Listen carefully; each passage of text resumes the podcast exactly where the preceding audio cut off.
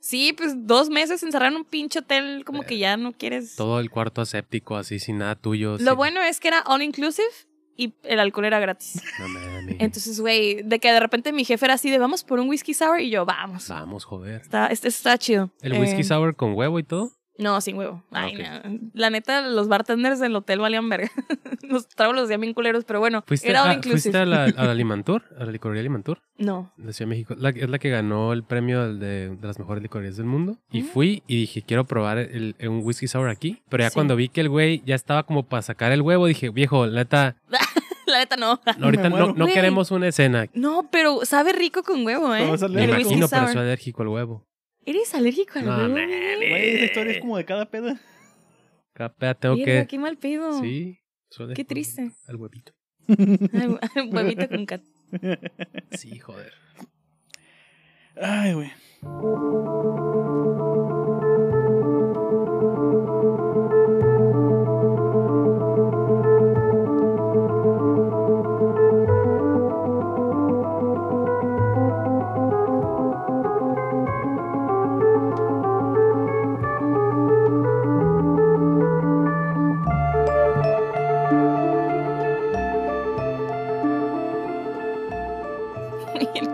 Así como... El, el, el, el Joaquín, güey, me dijo que pensaba que eran los efectos del alcohol que habláramos de colibrís. Dije, no, güey, si son de neta. O sea, sí hay Sí, hay colibrís, güey. ¿Nos escuchan? Bienvenidos a un nuevo episodio de Para Dormir Después Podcast, un show semanal de libros y películas en donde en cada semana platicamos de aquellas grandes obras que nos han hecho quedarnos pegados a la página o a la pantalla y donde sin importar la hora hemos preferido desvelarnos y dormir después. Yo soy su host Miguel Zárate y me encuentro como siempre acompañado entre colibríes y motos de mi gran amigo y co-host Ramiro Alvarado. ¿Cómo andamos, hijo? Qué pedo, loco. Pues mira, muchas cosas raras el día de hoy. Primero, me cambié. ¿Traes camisa de botones? Sí, no ando en pijama. Segundo, nos están atacando los colibríes, güey, más que nunca. Tercero, no escuchaban la risa porque estaba silenciada, pero tenemos invitada. The Return of the Queen. Sí, el, re- el retorno del mapache, güey. Así es. ¿Qué onda, mapache? ¿Qué cuentas? Oli. Es Natifer por todo. Ya Ramiro ya eh, infiriendo que todos saben qué pedo. Sí. Natifer Rábago Así. está de regreso. Pues deberían, porque cada dos episodios mencionamos al mapache, güey. Eso sí. Güey, Pero así como cero contexto. La mapache acá. Sí, ya. ¿Cómo estás, Nati? Hola, bien, bien. ¿Y ustedes cómo están? Muy contenta de de nuevo estar aquí después de meses. No solo Meses. está aquí en, lo- en las oficinas centrales de PDD-podcast, sino que estás de regreso en tu, en tu ciudad, en Tijuana. mi tierra natal. ¿Por La cuánto tiempo? Tijuana. Güey, estuve ocho meses fuera, ocho meses fuera. Seis en la Ciudad de México, dos en Nayarit, trabajando, trabajanding. Güey, es- está, está bien chingón eh, el, el tema que vamos a hablar el día de hoy, que ahorita Ramiro se va a explayar en, el- en el mismo. Si usualmente se, se la launch, yo digo que ahorita se... Voy a salivar, me van a escuchar como ardiente. Pero, pero hay, hay dos cosas muy interesantes. El primero, eh, hoy sacaron a Polonia del Mundial. Hablando ¿qué, de... qué vas? O sea, super ad hoc, la neta, ¿no? Y aparte, pues que vamos a hablar un poquito de, de cosillas que tienen que ver con cine. Pues Natifer tiene mucho, mucho que ver con cine. Cuéntanos un poquito de lo que haces, Nati, chingado. Ah, que bueno, aprovechar. pues, este, decepcioné a mi papá al estudiar cinematografía. Ay. no, no, no, soy, soy egresada de la carrera de cinematografía, trabajo en producción, en cine y en televisión. Y este, pues de hecho estuve fuera porque estuve trabajando en una serie de televisión y luego en un reality show. Y este, pues eso me dedico, chavos. O sea, quiero ser cineasta. Hashtag Un quiero ser paso a la cinema. vez. No es una fase más. No es una fase más, es lo que Es es, una mi vida. fase. Es mi forma de vida. Pues sí, El cine es mi pasión. acá. Eh, y pues, como dice el Miguel, hoy le, le dieron una chinga a Polonia. Y hoy vamos a hablar de cine polaco, justamente. Así es. Entonces, sí. ahí es como que el 2 por 1 en, en el asunto. Y antes de, de aventarme mi, mi, mi pinche introducción de una cuartilla completa, Válgame, señor. ahora sí le metí caña, dirían los españoles, o. Eh, quiero que me digan, sin decir qué película es, sin decir nada, aunque el título ya lo va a poner muy claro, grosso modo, ¿qué les pareció película y documental? ¿Quién empieza? Ah. Tú. ¿Tú? ¿Yo? Ok, película primero. Eh, está súper loca la película. Este, digo, de, de ese men ya conozco, bueno, pues sí puedo decir, ¿no? Ok, ya conozco Possession que me encanta. Y este, y había visto, no la, no la terminé, pero había visto una parte de El Diablo, que también está como bien ondeadita, ¿no? Pero esta película está súper tripeada. Creo que es una de las películas de ciencia ficción más extrañas y originales que he visto. La neta. Em, Me costó un poquito de trabajo, es que también la vi como a medianoche. Sí, la hora no ayuda. Sí, no, la verdad no ayudó, o sea, no ayudó mucho, aparte dura casi tres horas, pero sí me mantuvo. Bueno, güey, viste Bardo en el cine. ¿Qué más da? Ah, güey, vi Bardo en el cine y la aguanté. Ay, no, este, pe- pero sí me mantuvo como que, o sea, como que es- está bien loca, pero sí te mantiene al pendiente de la película y aparte, la verdad, eh, toda la producción, todo el valor de producción que tiene está cabroncísimo. O sea, los, los escenarios, los vestuarios, las actuaciones, que digo, creo que ya es una característica del vato que son súper histriónicas las actuaciones, ¿no? De, de sus personajes. A mí me gustó mucho la película. Eh, me, me incomodó, me hizo sentir extraña, me perturbó en muchas cosas, pero creo que era como el punto, ¿no? Eh, entonces me gustó mucho. Y ya después, obviamente después de ver la película, vi el documental y entendí el contexto detrás de qué pedo con la película. Y pues me gustó aún más la película, ¿no? O sea, ya que entiendes pues todo lo que el vato batalló para poder llevar como su visión a cabo y pues este personaje que es como súper peculiar, ¿no? Tiene una, tiene una personalidad como bien enérgica, ¿no? O sea, hay una parte en el documental que es así como que les grita a sus actores y todo el pedo. Este, entonces, a mí me gustó mucho. El documental se me hizo muy bonito. Eh, creo que se, se nota que pues la, re- el realizador de la película, pues del documental, es fan de la trayectoria de, de Zulawski. Entonces, a mí me gustó mucho, gran elección. Sí, este, digo, co- como es costumbre, estamos pisteando, entonces no nos estamos chingando unas cubas, pero pues un saludo a Cuba, mi kurda, el, el director del, del documental. Eh, pues digo, a- a- a- Que ahí, como paréntesis, es muy probablemente que este episodio de como tres horas se lo traduzcan, así que Oh. aplica el saludo. fíjate que te iba a preguntar que sí, ¿qué onda? ¿En, en, en qué estado íbamos a estar? Si tenemos que ser un poco más serios o podemos estar igual que siempre. Oye, sí. Nada, Pero, como pues- siempre, nomás hay que ser un poco más neutros con las rayadas. ¿Cuáles rayas? Las rayadas de madre. Las Ay, güey, ¿no? yo soy bien mal hablada. Sí. No, dije más Me neutros. voy a tener que controlar. No, no, más neutro nada más. Algo que se Bueno. pueda traducir más fácil. Ok. Ah, ok. Sí, para que puedan traducirlo en, en lo que va a ser el, el homónimo en la grosería en polaco. Eh, pues hacer eco a lo, que menciona Natifer, la verdad es que la película me, me gustó mucho y creo que no solamente me gustó, sino que también me mantuvo interesado de principio a fin durante las dos horas y cuarenta y pico que dura. Eh, como menciona, los valores de, de producción son eh, impresionantes. Se siente como tal un- una película que, que todavía veía muchísimo por el que podemos hacer con, con gente, ¿no? Con locaciones, construir cosas, los, los vestuarios, etcétera. La historia me gusta mucho. Em, me, me- encantó el, el- desarrollo de la misma, el desarrollo de los personajes, la inclusión de personajes eh, eh, eh, nuevos con, con- conforme va pasando la historia. Porque como mencioné, Natifer es una película muy larga, pero a diferencia de otras películas larguísimas, el, ritmo te, mantiene siempre in- interesado y no te aburres. Y, yo pensaría, no, pues seguramente en algún momento voy a, voy a checar el celular no se voy a voltear para otro lado, pero la verdad es que la película está, es, es muy entretenida. Y sobre el documental, pues también, digo, ahorita estamos hablando eh, a grandes rasgos de los dos, entonces pues no voy a meter también muy, muy a fondo en el mismo, pero pues eh, si los documentales son una de las cosas más chingonas que hay y también y después los detrás de cámara son también de las cosas más chingonas que hay, pues si los juntas los dos y aparte le metes el contexto en el que estaba sumida Polonia en aquel entonces, Sí. toda la, la travesía por la que Zulawski tuvo que cruzar para que la película no solamente se firmara, sino que saliera después, una década después, y la forma en la que salió, este pues también es, es, es digamos, una especie de, de, de material fílmico, yo creo, importantísimo también, Sí. y qué chingón que, que varias décadas después se haya podido este, hacer este, este documental. Y pues viejo, pues ahora sí, arránquese. De hecho, mi, mi opinión resumen es técnicamente lo que escribí. Entonces, agárrense porque sí voy largo y tendido. dale, dale, dale. Entre 1901 y 1911 serían escritos en Cracovia, Polonia, las partes que conformarían aquella obra conocida como The Lunar Trilogy de Jerzy Zulawski, una obra de ciencia ficción compuesta por On the Silver Globe, que salió en, el, en 1903, The Conqueror en 1910 y The Old Earth en 1911. Libros que hasta hace poco se han traducido al inglés y que como podrían imaginarse no he leído, pero que les tengo muchas ganas. Es piedra fundamental en el género de ciencia ficción en Polonia y es considerada la segunda trilogía más famosa en el género en la Europa Oriental desde los libros de Stanislav Lem. Estamos hablando de un peso pesado también de la ciencia ficción, así que a que se me vayan cuadrando. y no lo he leído. Un madrazo de años después, por ahí de 1977, tras salir de un exilio forzado de dos años en Francia para regresar a Polonia, daría inicio a la producción de On the Silver Globe, película que, a pesar de llevar el nombre del primer libro, de una u otra forma logró adaptar casi completa la trilogía. Y digo casi porque durante la filmación de la misma, el gobierno polaco dijo, mira, qué chingona película de astronautas, pero sería una lástima que alguien decidiera pararte la producción, cabrón. dejando así inconcluso el proyecto y con su director de nuevo, de nueva cuenta, saliendo en el expreso de medianoche voluntariamente a fuerzas con destino a aquellas tierras donde los baguettes crecen en los árboles. Oh, sí. Pero, porque no hablaríamos de esto si no existiera un pero, en 1987, de nuevo, el gobierno polaco vuelve a hacerle la- una cordial invitación a nuestro personaje para que, ahora sí, pueda terminar su proyecto inconcluso. Cosa que haría, pero ante la imposibilidad de retomar la producción en forma, porque misteriosamente, not, desaparecieron los decorados, el vestuario y la pérdida de interés del crew original, nuestro joven Zulawski saldría a las calles cámara en mano al puro estilo videoblog para ra- narrarnos aquellos fragmentos faltantes en la película mientras nos paseaba por las calles de Polonia.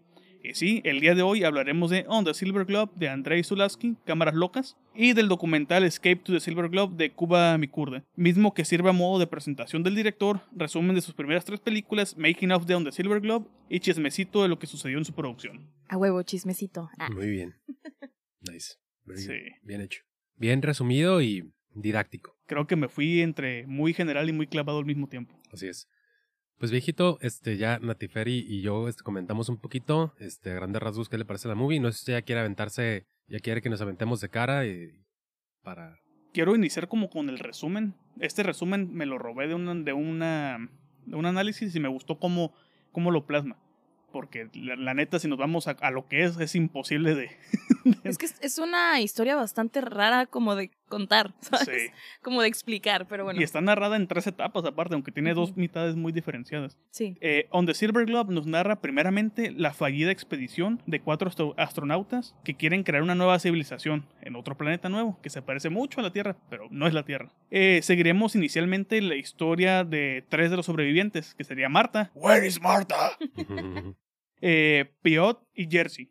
Veremos el surgimiento de una nueva tribu creada a partir de, de- del incesto. Saludos a Monterrey. Todos eran primos, eran norteños, güey. este, creada a partir del incesto y al mismo tiempo eh, vemos como a pesar de... Tiene algo raro el, el planeta.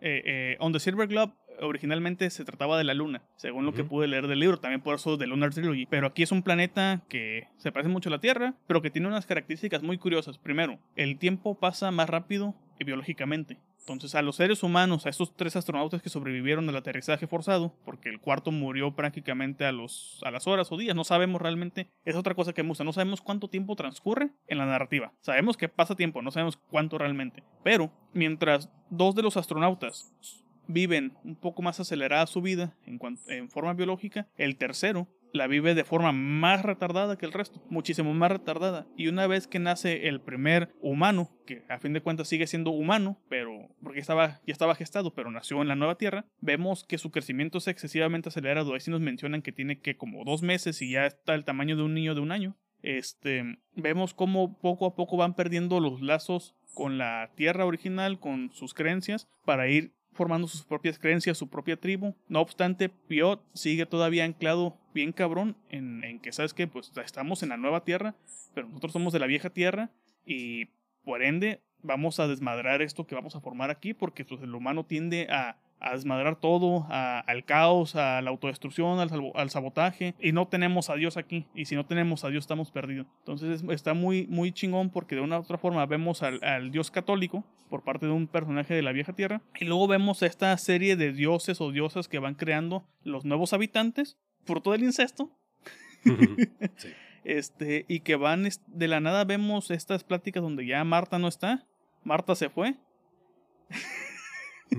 Marta no está. así ver, Mar- Marta se fue, este, y la, la nueva generación, ya hay como cuatro o cinco generaciones adelante de esta nueva tribu, eh, vemos que ya la ven como una diosa que están distorsionando totalmente eh, las enseñanzas, la ideología, todo lo que, lo que había detrás, todo lo que se les había inculcado, y Jersey pasa a ser el anciano, el, el místico, el, el- el viejo de la población, el que tiene sabiduría, pero que se les hace muy críptico cómo habla, cómo se expresa, eh, los mensajes que quiere, que quiere dar no lo entienden y vemos que el hijo de Piot y Marta eh, pues no no termina como que de agarrar el rollo, como que él está a medio camino entre la, la nueva tierra y la vieja tierra, y de la nada lo vemos que se termina cargando más con lo que realmente es su gente. Así es. Eh, y lo vemos como el líder de la tribu, vemos cómo empieza a tener eh, tribus bien raras el cabrón y, y el hijo del hijo del vecino y del primo, del tío, del amigo, de la hija y la chingada. Vemos esta mezcolanza de, de generaciones pues, eh, a raíz del incesto. Y llegado a cierto punto, ah, cosa peculiar también aquí, porque la película inicia con otros exploradores, unos exploradores que estuvieron después de lo que estamos viendo de esos cuatro astronautas que ellos están viendo un, unos videos de las cámaras porque Jersey era nuestro, document- eh, nuestro documentalista prácticamente. Él estaba grabando absolutamente todo. Y por ende vemos la cámara como otro personaje más. A veces lo vemos, a veces lo vemos como un personaje aislado que está ahí como adicional, luego lo vemos como un personaje identificado, luego lo vemos que la cámara cambia de mano hacia otros personajes, vemos cómo explica, vemos al que está detrás de la cámara, estando ahora de frente de la cámara, eh, vemos la cámara excesiva para Zulawski, cosa que ya sabíamos que este güey era excesivo con su manejo de cámara, pero aquí está de- de- desatado, está en tachas, está, está en el caos y en la locura eh, pura como tal. Después de que vemos todo esto, tenemos la película muy bien diferenciada. Dentro de la primera parte teníamos ya dos partes. Luego vemos una segunda parte donde un personaje, eh, otro explorador, llega a la misma tierra ya con conocimiento de causa de lo que sucedió a causa de estos videos. Entonces el güey ya llega en plan de, ¿sabes qué? Soy el salvador de esta gente, me van a ver como su Dios, como su Jesucristo regresando a la tierra, este, y voy a tratar de, de, de llevarlos a donde yo quiero, pero oh sorpresa, si no fuera, eh, como en toda película de Zulawski, si las cosas no se van a la chingada, no es una película de él. Y vemos otra parte todavía más desatada, pero ya es la perspectiva de este, de este personaje. Y adicional a esto vemos cómo ya evolucionó todavía muchísimo más la sociedad, ya son más tribus, eh, tribus más formadas, ya tienen conflictos bélicos con otra especie, que son hombres pájaros telequinéticos, que está bien raro el asunto, y que viven en el otro continente, en las tierras lejanas, lo cual se me hace todavía más chingón, porque vemos cómo la sociedad de este lado sigue estancada, hasta cierto grado, pues ya viven en cavernas, tienen sus chozas, tienen un sistema un poquito más autoritario y la fregada, y de la nada vemos aquellos seres lejanos, monstruosos, telequinéticos, que viven en los que serían las ruinas de una, de una humanidad que acaba de pasar una guerra y no se ha recuperado. Qué, qué curioso, porque pues hablando de Polonia, Claro, claro. venimos también de, de un- una nación que ha sido azotada dos veces muy feo, más todas las anteriores. Entonces, se me hace muy curioso y es ahí el por qué también uno entiende, aparte de la narración que Solowski nos va haciendo, de, ah, con razón te cerraron el changarro. Entre otros tantos motivos. Sí, sí. Wow. Qué, qué gran explicación del Ramiro. No, no, pero fíjate que mm, sí me, me gustó mucho que, bueno, Zulowski ya sabemos que utiliza la cámara para, mm, de forma no convencional, ¿no? Digamos. Pero me llamó mucho la atención la forma en la que va explicando esas diferentes etapas con la cámara, ¿no? De cuando están los, los primeros personajes que llegan y se, se empiezan a como que identificar a sí mismos como dioses y la tribu los empieza a ver como dioses. Cada vez que platican hay como puros jump cuts, ¿no? Sí, sí, sí. Y la edición este- está muy rara. Está rarísima la edición, pero fíjate que me gustó porque sí te, de cierta forma te, te empieza a poquito a poquito meter a esta locura, ¿no? Que es esta nueva sociedad y, y cómo ellos mismos también se van como tripeando y se van ondeando y se van, este, metiendo como a todo este desmadre de, de las tribus y me gusta mucho que también toca bastantes temas pues como religiosos y filosóficos, ¿no? O sea, cómo el ser humano distorsiona eh, a los ídolos, ¿no? Cómo, cómo los mismos ídolos se van distorsionando a sí mismos, de cómo los ven los demás. Y este, y pues bueno, las cámaras de este vatos también siempre son súper locas, pero también me gustó esto que Sí. mencionas, de, de cómo la cámara va cambiando, se vuelve un personaje y de repente el- ya no la trae el anciano, que es como el sabio, sino que la, ya la trae el otro y, y la cámara se la van rolando. A mí me gustó muchísimo eso. Y, em, Y que aparte no trata de ocultarlo, ¿no? Que es que ya, Sí. ya te metió la convención desde un inicio. ¿Sabes qué? Esto es una grabación de Sí. uno de los astronautas y la cámara va rolando, por ende, es, va a ser normal que veas cómo la cámara se cae, pasa de manos, se enfocan mal, eh, enfocan al revés, la, se llena el lente de tierra. Entonces se me hace muy chingón porque era una solución como de, ¿sabes qué? Pues sí tenemos presupuesto, tenemos tiempo, tenemos todo, pero quiero dar que la historia sea inmersiva y a veces se siente más como un documental Sí. que como una película como tal. Y como dijo Miguel, el documental es uno de los géneros más chingones que existe cuando está bien ejecutado. Y esta película es su propio documental, su propio making of y su propia narrativa al mismo tiempo. Sí, sí, la neta. Este, digo, también hay, hay, hay que resaltar, a mí, me, me- gusta mucho partir de, de- del- momento histórico en el que, en el que la película está rodada, digo, son todavía finales de, de, de los setentas, pero aún así estamos hablando de, digo, ya, ya habían varias eh, grandes bastiones en el cine de, de ciencia ficción. Eh, hay que recordar que en la primera mitad del siglo XX, pues, se adaptaron muchas historias de la ciencia ficción más clásica, esa, ciencia ficción que hasta cierto punto todavía veía el final o, el fin de, estas expediciones y de estos experimentos como algo que iba a ayudar al ser humano a, digamos que, a, seguir subiendo una, un, una cumbre del desarrollo. Y ya posteriormente, eh, en los periodos de la posguerra, en, la época de la Guerra Fría imperante, en la época del, de, del posmodernismo, pues en la ciencia ficción viene y te cambia el paradigma y te dice, pues no, cabrón, la neta es que el ser humano no solamente eh, por las cuestiones fines tecnológicas, que usualmente ya parece estar más anclado a los fines bélicos y, de la conquista, está, parece enclaustrada y está aferrada a autodestruirse, ¿no? Y aquí lo que menciona Nati y Ramiro toma principal relevancia porque partimos de, la premisa de que son unos exploradores, unos astronautas, estos eh, aventureros cósmicos que vienen de, de, un planeta que, pues igual que el nuestro, es, está condenado a, a autosabotearse y a estarse auto, autodestruyendo, ¿no? Partiendo de, primero de cuestiones ideológicas y, y que tienen que ver con aspectos teístas. Eh, nosotros mismos fuimos primero este, seres que creíamos en, en entes este, politeístas, tenían muchísimos dioses, después viene una religión, viene un país que, que trae una, una, una creencia monoteísta, viene a conquistar, viene a imponer sus religiones. Y pues, ¿qué pasa? Que aquí estos, estos eh, astronautas, hasta cierto punto, vienen a corromper un nuevo mundo eh, que, de buenas o malas formas, pues estaba en, en su propio bloque estructural, ¿no? Eh, me recordó a, a, varias películas, digo, partiendo del hecho de que, de haber, lo mencioné en el documental, ¿no? De haber salido cuando cuando, cuando estaba cuando previsto, salido. hubiera sido, hubiera salido incluso antes que, que, Star Wars, ¿no? O hubiera sido probablemente eh, un, una efigie en, la, en el cine de, de, ciencia ficción imposible de escapar de él, ¿no? Porque vemos mucho de, de, del cine de ciencia ficción en los, en los, en, la, en el diseño de producción, en los vestuarios, etcétera, y después lo podemos hacer una correlación, pero podemos ver que que como salió antes que muchas películas, eh, incluso parecería, ah, esto lo agarraron, por ejemplo, los trajes, ah, esto lo agarraron de Dune. Pero Sí. dices, no mames, pero Dune, la primera Dune salió años después, en los ochentas. Y luego dices, pero eh, Zulawski este, es- se influenció en la literatura polaca de inicios del siglo. Entonces, es- está bien interesante cómo funciona el, el cerebro humano a la hora de, de- de- de plantearse este, historias este de ciencia ficción. ¿no? relaciones, ¿no? Y que aparte agregar que, pues este, este Andrés Zulawski, Andrei Zulawski, viene adaptando a su tío justamente, y que un y Ah, Jersey Zulawski, y pues prácticamente el, cosmonauta que sobrevive, el viejo sabio, se llama Jersey también en la historia. Entonces está como que muy chingón porque ya adentrándonos un poquito al documental, no es para hacer mención de esto, nos indican que qué era lo más futurista que pudieron haber encontrado en Polonia dentro de, en cuanto a vestuario, dentro del presupuesto que tenían o las posibilidades. Pues vamos a agarrar lo de la Unión Soviética, los trajes espaciales y de una u otra forma se siguen viendo modernos, toscos y elegantes al mismo tiempo, pero qué chingón funcionan. Y volvemos a lo que menciona Miguel. Si bien Dune salió cuando tenía que haber salido,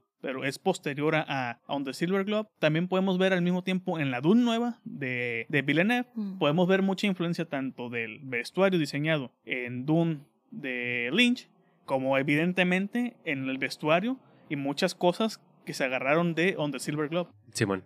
Y, y, digamos, regresando un poquito a la película, em, y sobre todo en, en, en la forma en la que en la que se mueve la narrativa, digo, una de las películas favoritas de, de Zulawski es, es 2001, de, de, de, Tarkovsky, de Tarkovsky, ¿Qué? de Stanley Kubrick, ¿no?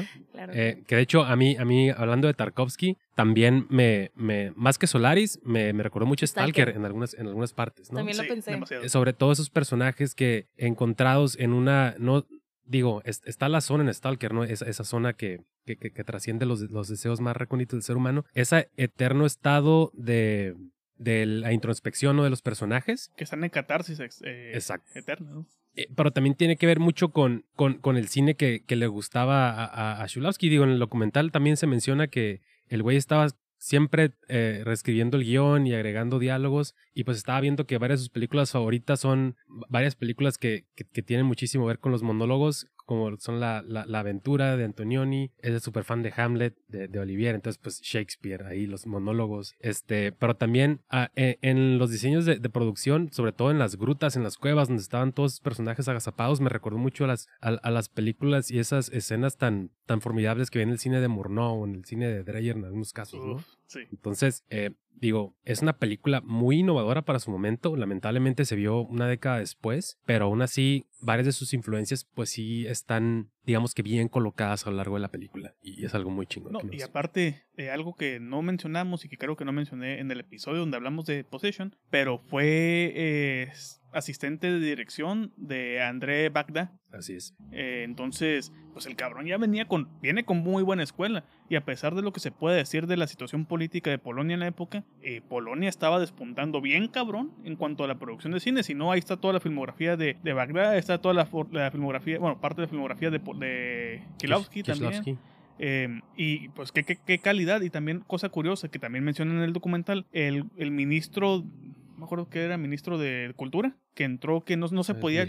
No se podía chingar a, a Bagdad por la de eh, Menos Mar Marvel, es la película que era muy muy tajante con la postura que estaba tocando, pero pues tenían al renegado Zulawski que ya habían eh, exiliado voluntariamente a fuerzas después del estreno de Diabel, que hizo un desmadre en Polonia y se prohibió. Entonces fue como de, pues ¿a quién nos podemos chingar? A él. Uh -huh. Es como cuando vemos ese video de, de que está un, el mar y cae un rayo específicamente sobre un pescado a la chica de tú, fuck you, tú en específico. Así le aplicaron a Zulawski. No, y es que también, pues en esa época de la Unión Soviética, todo el cine era bastante regulado, ¿no? O sea, todo tenía que ser eh, autorizado por las, las, autoridades, ¿no? Y, y se querían hacer como estas películas épicas y no sé qué. Y pues todos los que innovaban y hablaban de. Porque obviamente no hablan directamente de la guerra, ¿no? No hablan directamente del contexto social que estaba sucediendo en el momento, pero te lo, de, te lo dan a entender. O sea, la, la violencia que utiliza Zulawski en sus películas es una parte también de ello, ¿no? O sea, eh, y, y todo el contexto social y político de sus. Por ejemplo, de On the Silver Grove también tiene mucho que ver con lo que él estaba viviendo, con lo que él estaba presenciando y pues en el momento de, de ¿cómo se llama? Pues eh, lo que estaba sucediendo en Polonia en ese momento. Y digo, ahorita estamos hablando específicamente de Polonia, pero en general en todos los eh, países que, que, formaban parte de la Unión Soviética sucedió, ¿no? O sea, también tenemos con Tarkovsky. A Tarkovsky también lo exiliaron por hablar de temas y hablar de cosas en sus películas que no debían, ¿no? Sí, sus últimas películas tuvo que hacerlas fuera de Sí, entonces, y, y fíjate que eso también me llamó la atención de cuando estaba viendo el documental. Este pues de que también este güey fue un exiliado, ¿no? Y también a este güey le dolió salirse de su Polonia y le dolió tener que empezar una vida en otro país y creo que también, pues digo, nunca, afortunadamente nunca me ha tocado estar en una situación así de guerra y opresión y, ¿no? bueno, un poco sí, bueno, México es un, un sí, caso extraño, pero, en... anyways. pero sí me llama la atención cómo permea bien cabrón en pues en la visión de los directores y cómo lo van dejando ver, ¿no? Y, cómo los, los obsesiona hasta cierto punto ese tipo de temas, ¿no? O sea, Zulawski, Zulawski estaba obsesionado con esta onda del ser humano, de la destrucción, de cómo somos eh, seres crueles, ¿no? De cómo Dios es un Dios malo o es un dios como malvado porque cómo permite que sucedan estas cosas. Y lo explora bien cabrón en sus películas y On the Silver Glove me parece que sí es eh, como hasta un tratado filosófico del vato, no sé, o sea, se siente de esa forma, ¿no? Es que de hecho justamente hablando del documental sale eh, Saberi Zulawski, que es su hijo, que qué curioso, otro, otro hijo director siguiendo los pasos de, de su propio padre, no a pesar de que uh -huh. de una u otra forma re, reniega de, de, la propia herencia que tiene, ¿no? Como que quiero destacarme de, de, fuera de mi padre, pero pues sigo cayendo de una u otra forma en las comparaciones o en los mismos este, tropos de, de su cine. Pero él menciona, es que cuando se separaron mis papás, mi mamá se volvió budista. Y mamá era todo paz y serenidad, era bien o mal. Y mi papá era un pinche torbellino desmadroso que ese güey era bien, era mal, era intermedio, le valía madre, todo confluía al mismo tiempo. Era un poco como el Viejo Testamento con el Dios furioso. Uh -huh. Pero él, él, él, él estaba apagado de sí mismo. Su ego era tan, tan, tan grande que primero era él, luego él, luego él, luego el cine y luego él otra vez y tenía que dirigir absolutamente todo lo que él hacía si había cenas, él tenía que dirigir cuando comían, la fregada, y nos habla de alguien con carácter muy, muy marcado y muy fuerte, y que se refleja bien cabrón en la película. Sí. Y en todas sus películas prácticamente. Sí, pues de hecho hay, hay un fragmento en, en el documental donde te viene como el vato le exigía a sus actores dar las interpretaciones que pues dan, ¿no? Que son súper histriónicas y la verdad es que, bueno, yo estaba viendo la película y... mm, ¿Cómo se llama el personaje principal? Marek, ¿no? No, el segundo, el Mesías. Sí. Es Marek. Este, güey, o sea, se arrastraba en el suelo y se retorcía. Y yo me acuerdo que estaba pensando, no mames, para pedirle eso a un actor. Y luego vi el documental y vi y dije, claro, Claro. claro que tenía que ser ese tipo de personalidad, o sea, no, no podía ser de otra forma, pero digo, aquí no entremos en controversia si está bien o está mal como este trato hacia los actores de parte de los directores, pero me parece que, que solamente un tipo de personalidad así, con estos pensamientos, con esta filosofía de vida tan, tan dura, tan extremista, tan caótica, este, puede sacar esa parte de las interpretaciones de los actores, ¿no? Y es, es algo súper característico y es algo que hasta incluso es bello, no sé cómo explicarlo, o sea, no sé, bueno, a mí me gusta mucho cuando los directores encuentran la belleza en lo feo.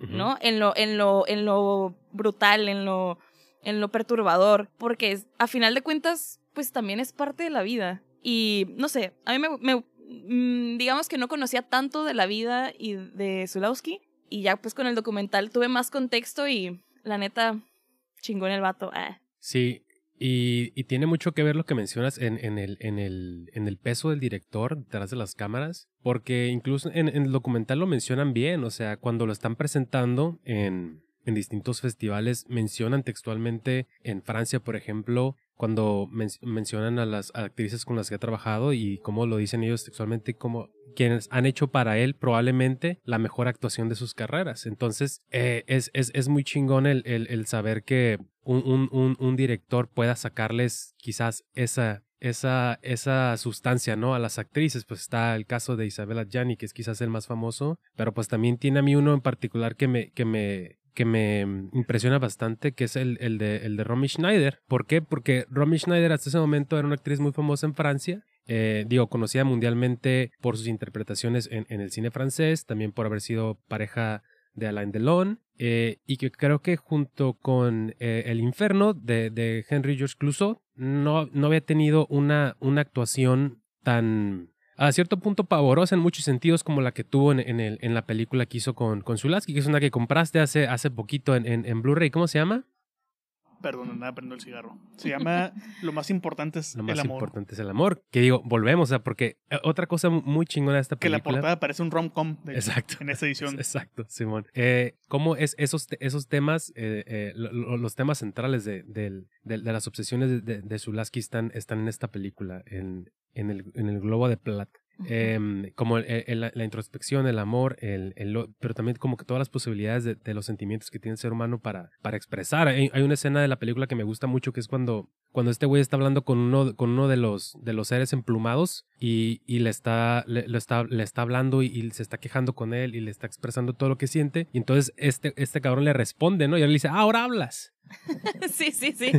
Y entonces le empieza a decir que, que, hace cierto, que lo ve como un animal, pero hasta cierto punto es, es un reflejo de él y todo lo que él es para él, pues también él hasta cierto punto lo, lo, lo puede, lo puede engendrar. Ah, es, hay, hay muchos pasajes que se me hacen muy chingones de la película, pero creo que lo que me parece más interesante es esta, pues esta, esta parábola, esta, esta idea de que, el, de que el ser humano está atado a su humanidad. O sea, por más redundante que eso parezca y que el buscar el escape de lo que somos en otros, paí- en otros países, en otros mundos, en otras galaxias, este, es, es muy difícil. Es muy difícil porque todo lo que, por lo, en todo lo que ejercemos nuestro poder, vamos a tratar de cambiarlo y vamos a tratar de moldearlo a nuestras, a, a nuestras, a lo que Propia queramos. imagen y semejanza. Nos- exactamente, güey. Y, y por eso, cuando llega este, este, este segundo enviado, que obviamente los, los, el viejo y, y toda la, la comuna iba a ver como, como Cristo, como, como este Salvador, y posterior, y al final, pues el, de- el desenlace es, es regresar al, al año, al, al, al día cero, ¿no? Es, es volver hacia atrás. Entonces, pues hay, hay muchísimo que,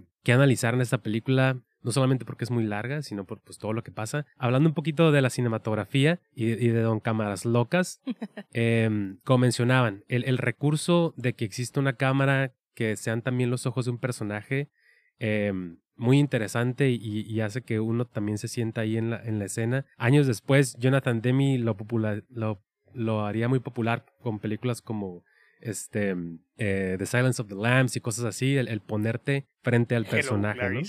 Em, entonces, este, hay, hay mucho, siento que probablemente, es que está bien cabrón hablar de, de influencias en el cine cuando es una película que, si bien tiene su culto, pero aún así se siente como si hubiera muchísimo más influencia de otras películas hacia ella de lo que quizás en realidad es. Pero es que también tenemos este bagaje, este bagaje de 40 años desde que Sí. salió y ahorita que la ves dices, no mames, empiezas eh, como empiezas a relacionar con otras, a- ¿no? A, a, a, a- a hilos, ¿no? Pero también creo que, bueno, supongo que también tiene que ver con el estilo mismo del director, porque pues todos los directores siempre tienen como su trademark, ¿no? Acá. Y de todas formas, todas las películas están influenciadas de todas las películas. Claro. es, es imposible hacer algo 100% original. Sí. Y lo curioso es que, pues yo me imagino que Zulawski, al ser tan fan, por ejemplo, de, Ba- de Bagda, que, que de hecho eso también lo vi en el documental, como de, ay, güey, o sea, está súper influenciado por Bagda, ¿no? Dice que era como un dios para él, ¿no? Sí, sí, que era como un dios para él. Entonces, como que, o por ejemplo, yo también en varias ocasiones, a pesar de que son directores muy distintos, me recordó mucho a Tarkovsky en ciertas cosas. O sea, como que siento que también tiene que ver, pues, la influencia que a lo mejor él en el, en el momento tenía de sus propios directores, que, que esos directores han influenciado a otros directores y pues se vuelve esta red de, de estilos y puedes encontrar similitudes, ¿no? Em, pero, por ejemplo, eso que mencionas de la cinematografía de la cámara, eh, a mí me gusta mucho cuando los directores se atreven a hacer cosas diferentes con la cámara y dejarte en claro que es una película. ¿no? O sea, el hecho de que, güey, si estamos viendo, por ejemplo, a mí me gustó mucho cómo lo, lo, Porque menciona en muchas ocasiones, somos personajes en esta historia. Sí, claro. No, y aparte lo manejó súper bien, ¿no? El hecho de que aquí está la cámara y estoy contando la cámara a través, o sea, la cámara está, a ver, no, espera, dejo de mis ideas. Em, estoy contando la historia a través de la cámara, que es un personaje, entonces voy a utilizar este recurso para poder mover libremente la cámara, para poder acercarme a este personaje, para poder, este, pues que veas la locura de la tribu, ¿no? Que está sucediendo. Eh, los jump cuts, yo me quedé muy impactada con los jump cuts de cuando están, este, en su monólogo, que sucedía más que nada con el, con el anciano, ¿no? Que estaba como en este monólogo reflexionando, así introspectivo y como jump cuts, jump cuts, jump cuts, jump cuts, ¿no? Este.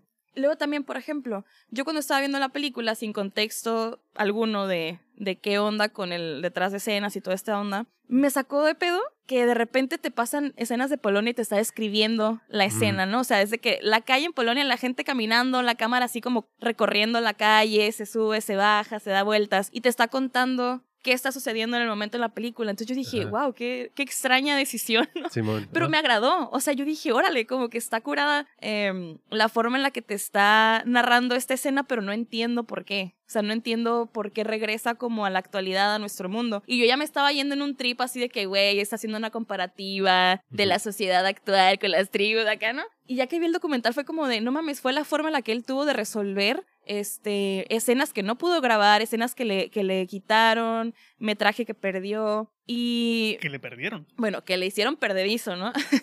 y me gustó que utilizó el mismo recurso de la cámara para conectar con su película. Ujú. O sea, como los movimientos de cámara, los, el- la edición, los planos, los utilizó como los utilizaba en la película, a pesar de que no estaba grabando lo mismo. Así es. Y por eso funciona, ¿no? Entonces eso está...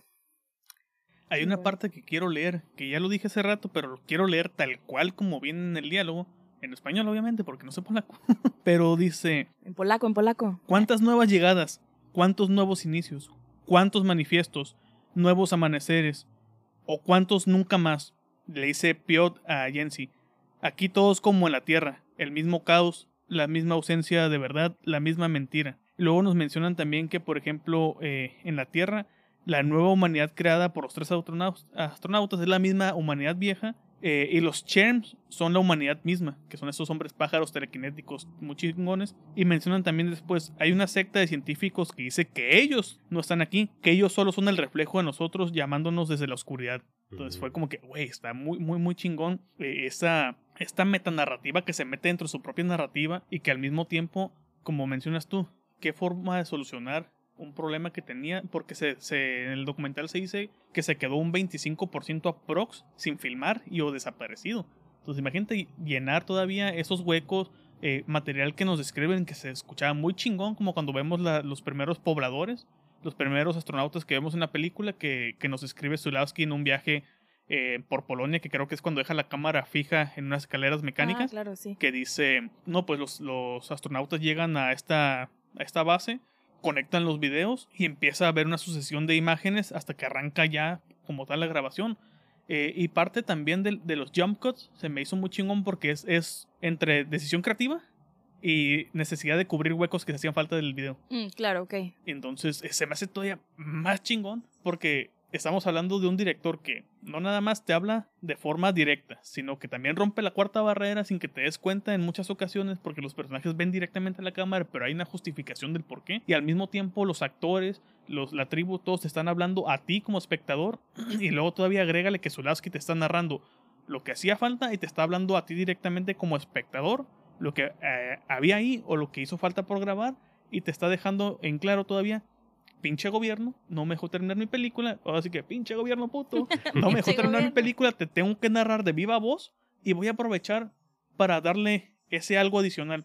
Y creo que, digo, esa parte es una pregunta para ti, ya que termine la, la idea, pero le agradezco de cierta forma a todos estos traspiés que tuvo Zulawski para terminar la película, porque yo creo que si lo hubiera terminado como tenía que haberla terminado, en el momento en el que hubiera terminado, sí hubiera sido un madrazo y se hubiera quedado oculta, eh, viniendo del país en el que viene. Pero, a pesar de que la película realmente es muy de nicho, muy de culto, aquí bien aplicado el que es muy de culto, porque a pesar de que todo aquel que le gusta el cine conoce Zulawski, pero nada más conoce Possession, muy poca gente se, se preocupa por ver qué hizo fuera de Possession. Entonces, eh, On the Silver Globe es una de las películas que apenas se acaba de editar en Blu-ray en Japón. En Japón está su, su trilogía inicial, que es prácticamente eh, la tercera parte de la noche, Diabel, que fue por la que lo, lo prohibieron en, en Sí, Polonia. sí. Y, y, güey, bueno, no con justa razón porque no está chido, pero, güey, claro que lo iban a banear Claro a después de hacer el diablo, ¿no? Sí, podía Sí, saberse. Y luego aparte agrégale Under Silver Globe, que es su trilogía original, pero a pesar de que está muy desfasada en el tiempo por estas cuestiones. Eh, y también es interesante un tema que también toca en Possession, que ya lo hablamos, pero que es importante rescatar, rescatar porque aquí es la génesis de esa idea. Eh, eh, Marek realmente es un hombre que está sufriendo por amor, que, está este- que se va fuera de la tierra como para tratar de olvidarse de eso. Por una traición. No por una traición este, amorosa y que lo vemos al final de su, de su recorrido, de su historia, eh, como de, es que yo estoy aquí por amor, yo estoy aquí por, por, por no pensar en eso, alejándome de esa persona que me hizo daño, eh, alejándome de todo lo que me anclaba a la tierra de forma forzada y voluntaria e involuntaria al mismo tiempo, y que es, es Zulawski hablando de sí mismo, de su relación amorosa, de su divorcio y de todas esas cuestiones. Ese güey sí lo llevó a. Ese güey sí lo llevó al límite, ¿no? Se fue a otro mundo, la verga, para no Sí, estar donde mismo que la morra. así, Donde no- Silver Grove fue su terapia. No puedo estar en, en el mismo planeta donde tú vives, culera.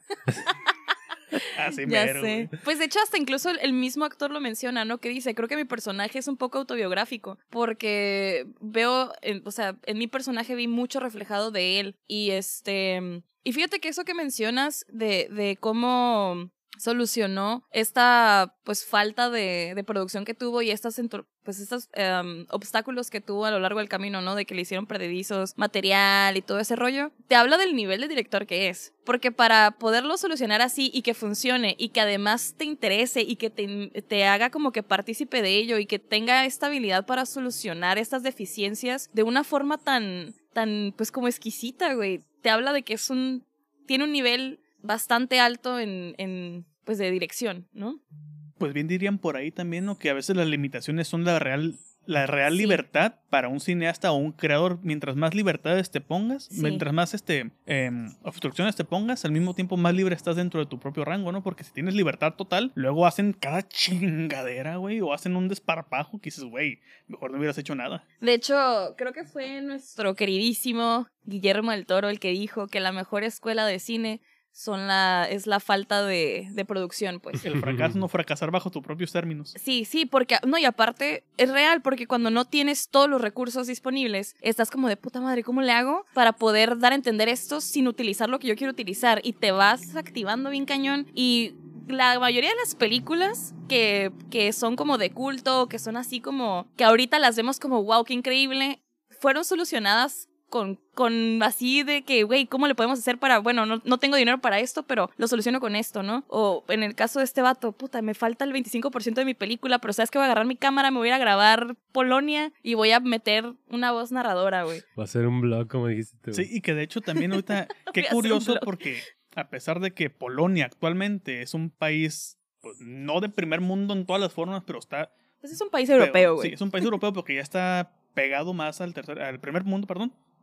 Es chistoso cómo la historia se vuelve a repetir en la actualidad, porque ahora no es Zulawski, no- ya no es Zulawski, güey, ahora es el vocalista de Behemoth, de Nergal. Ah, Nergal. Nergal está siendo perseguido en Polonia por parte del sector católico. Ah, este, claro, por supuesto. por su, por su ideología, por, por el satanismo, por el tipo de música, por esas cuestiones que él mismo menciona en, en- en entrevistas y documentales, donde sabes que es que yo es, es, pues, es parte de mi ideología, yo respeto tu forma de ver la vida, respeta mi forma de ver la vida, si yo en conciertos estoy en un personaje interpretando mi música, yo estoy en todo mi derecho de poder romper una Biblia y sin que sea algo blasfemo, ¿por qué? Porque va con base y acorde a lo que estoy representando en mi música y en el acto. O sea, a fin Y- de cuentas es un performance. Sí, y, Adam Darks Nergal. y que aparte él menciona, o sea, yo soy un ciudadano como todos los demás, yo pago mis impuestos, tengo mis negocios en reglas, ¿y por qué tengo que estar en juicio de forma eterna siendo perseguido por mis propias ideologías? O sea, ¿a qué estamos volviendo? Y es como que, ¿sabes qué? Referente moderno de Zulawski, Nergal. Órale. Y qué bandota, ¿eh? Que Sí. Behemoth, bandota. Ya Ahor- sé, ahorita ya de, de lo que mencionaban de, de- del, alter, del alter ego de, de, de Zulawski en la película eh, con, con el personaje principal. Pa- para empezar, que, que haga Sajo que todavía esté con nosotros el- e- ese cabrón, porque eh, eh, esas, esos talking heads del, del documental siento que están súper bien, bien elegidos y, aportan un montón a la historia detrás. O sea, no es nada más gente dando testimonio ahí que la vecina que vio algo. Este, y incluso el, el- hay un personaje en la película que, que se pone a filosofar, ¿no? el, el, que es amar, güey. Entonces, que el ser amar es entregarlo todo y, y, y- estar en una eter- eterna, una eterna pregunta de, de, de qué línea puedes pasar o qué no pasar. Entonces, sí, o sea, totalmente, este, Shuraski pues vació todo lo que sentía después de, de ese evento tan pues tan catastrófico para él, lo que fue como que me lo mandaron a la DIC. Que digo, eh, en su defensa, la neta, la esposa sí estaba guapísima, o sea, no, Sí, sí. no, no- no es por acá, pero bueno. Eh, toda ese- esa línea temporal histórica la podemos eh, ahondar ahorita que hablemos del documental. ¿Por qué? Porque es pieza fundamental también de este grupo de Talking Heads en el documental. Eh, una pregunta que te quería hacer ahorita que me aventé con toda mi pinche idea, pero como en todos los pinches episodios me di- divago, divago, divago y aviento conexiones por todos lados, eh, que es una pregunta que hacen en el documental. Nati, tú teniendo un cortometraje que está todavía en postproducción, pero que digamos que a diferencia, para bien, de Zulawski, tu documental, tu corto sí está completo, nada más está atorado en la postproducción, Sí, sí, sí. ¿qué es lo peor que le puede pasar a un director o a alguien que está en el, ámbito de cine? ¿Realmente es que tu obra quede inconclusa? ¿Es lo peor que le puede pasar a alguien en el, en el ámbito como tal? ¿O el hecho de que no termine siendo lo que tú querías que fuera? No, definitivamente que no termine siendo lo que tú querías que fuera. Este, porque bueno, cuando algo queda inconcluso, a final de cuentas lo puedes retomar, ¿no? Lo puedes renovar, lo puedes modificar, o sea, si tienes el material ahí, lo puedes este, mover, puedes grabar como lo que hizo Zulawski, ¿no? O sea, puta, me falta 25%, pero voy y grabo y lo soluciono. En cambio, si ya lo tienes terminado, pero no es lo que tú querías, no es lo que tú esperabas, ¿cómo lo salvas? ¿No? O sea, ni modo que la vuelvas. Bueno, si tienes la feria, pues lo vuelves a hacer, ¿no? vuelves a grabar y, y reescribes y todo lo que quieras. Pero al final de cuentas, aunque edites, aunque, aunque cambies la idea, que fue un poquito lo que a mí me pasó, ¿eh? O sea, mi guion no quedó, o sea, el guion del corto no quedó exactamente. El guion y el corto son dos cosas completamente distintas. Por azares de la vida terminaron siendo cosas diferentes, ¿no? Pero no puedes. O sea, puedes editar, puedes cambiar la idea de- del corto, puedes cambiar como ciertas escenas del lugar para que sea diferente, puedes hacerlo más onírico, lo que quieras, pero no puedes volver a grabar, ¿no? O sea, no puedes volver a, a empezar de cero. Entonces yo considero que lo peor que te puede pasar es que no quede como tú querías o que se enlate. O sea, que nunca salga a la luz, que se quede lo que le pasa atorado mucho para al cine siempre. mexicano. Oye, Como todo el cine mexicano. Bueno, esa es mi opinión. oye, este, ¿te vas a tomar tu, tu clamato? ¿Cómo? ¿Me das un traguito de tu, de tu clamato? es que lo veo muy Sí. lleno. Adelante, es que le estoy sirviendo cerveza así de que le, Ah. voy, le voy haciendo cerveza, ver, le voy haciendo probar, cerveza. ¿Quieres que te traiga el clamato, güey? Dale, dale, dale. Pero entonces, lo peor sería tenerlo listo, o sea, tener todo en forma y que no quede como tú querías, más que dejarlo inconcluso y ver cómo lo salvas. Sí, yo creo que lo peor sería no tener la posibilidad de, de, de cambiarlo. ¿no? O sea, de que, bueno, a mi parecer yo creo que sí. Eh, porque, pues, si queda pues te digo, si queda inconcluso, pues obviamente se siente feo, ¿no? Es como de, no mames, quiero terminar mi, y de, mi hecho, proyecto. y de hecho lo que estoy diciendo, eh, creo que empata Lo completamente... voy a dejar poquito hablando en lo que voy por Clamato. Arre. Ah, Va, va por el, el- va por los props de Clamato. Lo que está diciendo ahorita creo que empata completamente con, con la filosofía de, de, de Shulavsky. Porque, ¿Por qué? Porque en un momento de, del documental, es que está bien cabrón haberte aventado las dos obras y no querer meter de uno cuando hablas del otro. Porque Sí. creo que son, de estas, son de estos ejemplos en donde el conocer el contexto... Es que, se es complementan súper bien. Exacto. De hecho, él, él- él lo menciona, ¿no? Que una de las interrogantes a la hora de, de querer terminar con esta movie era el saber si todavía iba a sentir algo por ella, ¿no? Más allá de que ya no estuviera el crew original, que ya no estuvieran, que ya no hubiera posibilidad quizás de utilizar los sets, de todo el tema de la producción, vestuarios, etcétera, que todavía 10 años después se sintiera como algo, ¿no? Que hubiera todavía el discurso se sintiera todavía, este, no solo vigente, sino que, que hubiera un- un- una razón de ser de la película. Claro, pues es que cuando, cuando, cuando tú como realizador, bueno, tampoco tengo toda la experiencia del mundo, ¿no? Pero de lo que he hecho, tú como realizador tienes una idea bien en concreto, ya obviamente estás trabajando la idea todo el tiempo, la desarrollas, entonces tienes un discurso, ¿no? Tienes, tienes un, ah, incluso es como un hijo, la verdad es como un hijo. Entonces, sí es difícil tener que, que como de cambiar eh, las cosas para poder terminarlo, o sea, como terminar el proyecto y decir, no mames, o sea, sí fui fiel a mi idea principal, como, como cuando salga, cuando lo vean las personas, sí van a, a sentir lo que yo quería que se sintiera, o sea, sí voy a transmitir lo que yo quería que se transmitiera, ¿no? O sea, como creo que también es, es un poco difícil cuando las circunstancias no te dejan ser fiel a tu idea, a tu visión, ¿no? Y tener que solucionar es como sacrificar tu visión de cierta forma y- y, Traicionarte, ¿no? ¿Eh? Traicionarte, alguien podría Sí, es, es un poco así. Entonces, eh, a mí me parece, a mí por eso se me hace tan impresionante ya teniendo el contexto del documental, o sea, después de ver la película, se me hizo bastante impresionante cómo él eh, buscó la forma de ser fiel a su, pues a su visión de director de la película, ¿no? ¿Eh? A su idea. A su idea, sí, sí, sí. Sí. Sí, de- de acuerdo con, con lo que dices y pues, y pues qué chingón porque a final de cuentas un producto en alguno, en algún momento, como dices, ¿no? Pu- puedes, este, puedes retomarlo, puede que las, las vueltas que da la vida después te, te dejen que, que esa película, ese corto que tienes ahí archivado salga, porque sacar algo que por cuestiones de, de la productora, etcétera, cuestiones de, de, de conflictos de interés, ya no es lo que tú ideaste a estar, a estar puteado, güey. Está feo, porque aparte es como que ya ni te gusta tu proyecto. Y así como de, Mm. no manches, ya no, o sea, ya no me identifico con esto, ya no es lo que yo quería, no me gusta ya, y aún así tengo que sacarlo, ¿no? Aún así tengo que explicar a la gente por qué lo hice cuando no es lo que yo quería lograr. Me estás hablando de Guillermo el Toro hablando de Mimic o David Fincher hablando de Alien 3. Pues puede ser, güey, la neta.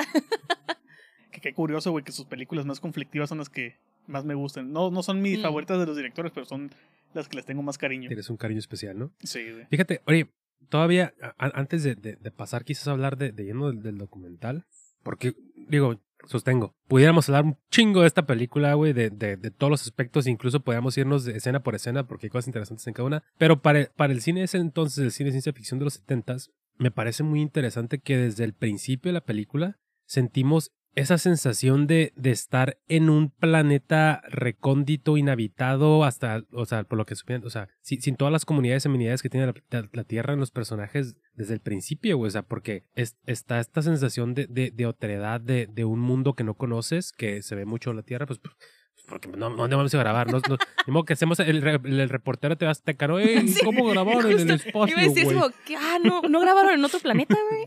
Ach. Sí. Entonces, no, ah, per- no, perdón. no, no, adelante. No, es que iba a decir que una de las primeras cosas, o de las primeras impresiones que tuve de la película es, me encantó esta onda de que todo era como azul. Mm. No, o sea, tiene como este filtro azulito. Los personajes están maquillados como azules, este, como Muy- azules Muy blanco grises. azulados, grises. ¿Cómo? Muy blanco azulado. como grisáceo. blanco azulado, el fuego es verde. O sea, como que siento que sí utilizó recursos de que, bueno, pues si voy a grabar aquí en la playa, en donde me dejaron grabar y que no hay gente y puedo grabar. Este, creo que lo hizo muy bien porque con la estética visual de la película sí te sientes en otro planeta, Sí. ¿no? O sea, yo creo que hasta ese momento quizás... La... Es que hay que recordar que mucho del cine de ciencia ficción eh, de, de aquel entonces estaba... Tenía elementos que um, estaban por encima de lo, de, del- de- de lo habitual de, de las convenciones de la Tierra. O sea, había, había cine en el espacio y que era enclausa- enclaustrado en naves espaciales con sets que emulaban lo que era una nave. Y si, 2001. ajá, y si eran un planeta... Stanislav Lem con la adaptación que le hizo Tarkovsky en Solaris. Es- Uf, esa- uf, exactamente. uf. eh, exactamente. Em, pero el hecho como de, de llegar a un, a un planeta co- co- completamente distinto, con, con fauna, etcétera, siempre se, siempre se sentía como que ah, se fueron una pinche selvita ahí, güey. Grabaron allá afuera del 2000. Pero y yo conozco esa pinche área, Ahí andan con taparrabos y con arco todavía, güey. Ven un avión y. ¡uh! ¡tas! Este, pero. Hijo de madre, Qué ya- gran referencia tijuanense ya- te aventaste. se me ya se me fue el train of thought, güey. De, de que estabas diciendo de que... mm, Siempre se ve como que están grabando en una locación como tal, no en otro planeta. Sí, pero aquí iba esto, güey. Pues de cómo logró este vato, ¿no? Eh, Sí, pero aquí. Ah, fuck. Pégate más. Ya lo Ah, perdí. perdón. ya lo perdí. No, Miguel. De hecho, yo también quería to- tocar esa, esa, A ver, a esa- ver, a ver. esa- ese tema. Date lo que recuerdo. Porque a pesar de que, como menciona Miguel, que, que lo interrumpí con lo del. Mm, agregando mm, una referencia, mm. échale. Ya, güey. Creo que el otro gran ejemplo, y se dio prácticamente 10 años atrás, en donde se sentía una sensación de un cabrón que no tiene ni puta idea de qué está pasando, era el planeta de los simios. Uh, sí, de sí, Brandon sí. Schaffner, güey, Sí, sí. con, con Charlton Heston. De hecho, De mi, hecho- mi- mi idea va junto con, con Ah. eso. Eh, Curioso que menciones el planeta de los simios, porque cuando estaba viendo la película y que llegan y empiezan las tribus así como a formarse, yo pensé en esa película también. Dije, ay, cabrón. Como que me recordó así en. en como el y feeling. ¿no? curioso que ahorita dijiste cuando pasa un avión. uh, Sí, güey. De hecho, adicional a eso, parte del, del por qué el, el episodio se llama Escape del planeta de los Zulawskis es entre metiendo el, el nombre del documental, metiendo el nombre del director y metiendo referencia al planeta de los simios. Claro, claro, claro. Porque justamente eh, una característica muy cabrona, como ya mencionó Miguel, del cine, de ciencia ficción, que va más allá de la Tierra, que va en explorar, exploración eterna, güey, como si fuera Star Trek, a donde nos lleva el universo, es un, es un pedo muy cabrón de siempre se nota que estábamos en la Tierra y hasta la actualidad sabes que estás en la Tierra. Se siente artificial. Se siente eh, raro, por ejemplo, interestelar, ese planeta que es puro mar, sigue siendo la Tierra y sabes que es la Tierra, porque sabes que es en Islandia o en algún lugar eh, de Martian, sabes que es un desierto de, Claro. de- en África, aunque está muy bonito, muy bien tratado, la chingada, tratan de, de- de que se vea lo más eh, fidedigno posible.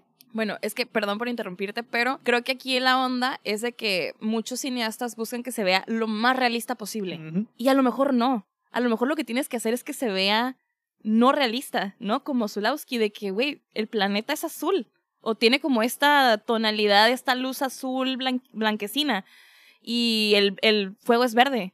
Y, y- y estás en un lugar que, o sea, como dijo el Miguel, o sea, te vas al Velador 2000 y encuentras el- el donde vivían, güey, ¿no? Pero creo que el permitir, pues al final de cuentas estás haciendo ciencia ficción, no importa, como puedes permitirte estos detalles, Estas licencias poéticas, estas dirían por ahí. licencias poéticas eh, visuales, ¿no? Esas estéticas visuales como muy peculiares. Y a mi parecer es que eh, el gran error a veces es que lo quieren hacer lo más realista posible, Muy anclado a la Tierra. muy anclado a la Nolan. tierra. Como Nolan. A mí me gusta Nolan, ¿eh? A Pero mí también, pero odio Interestelar. a mí sí me gusta Interestelar, Me güey. dio en Pero la madre esa historia de es que todo lo puede el amor.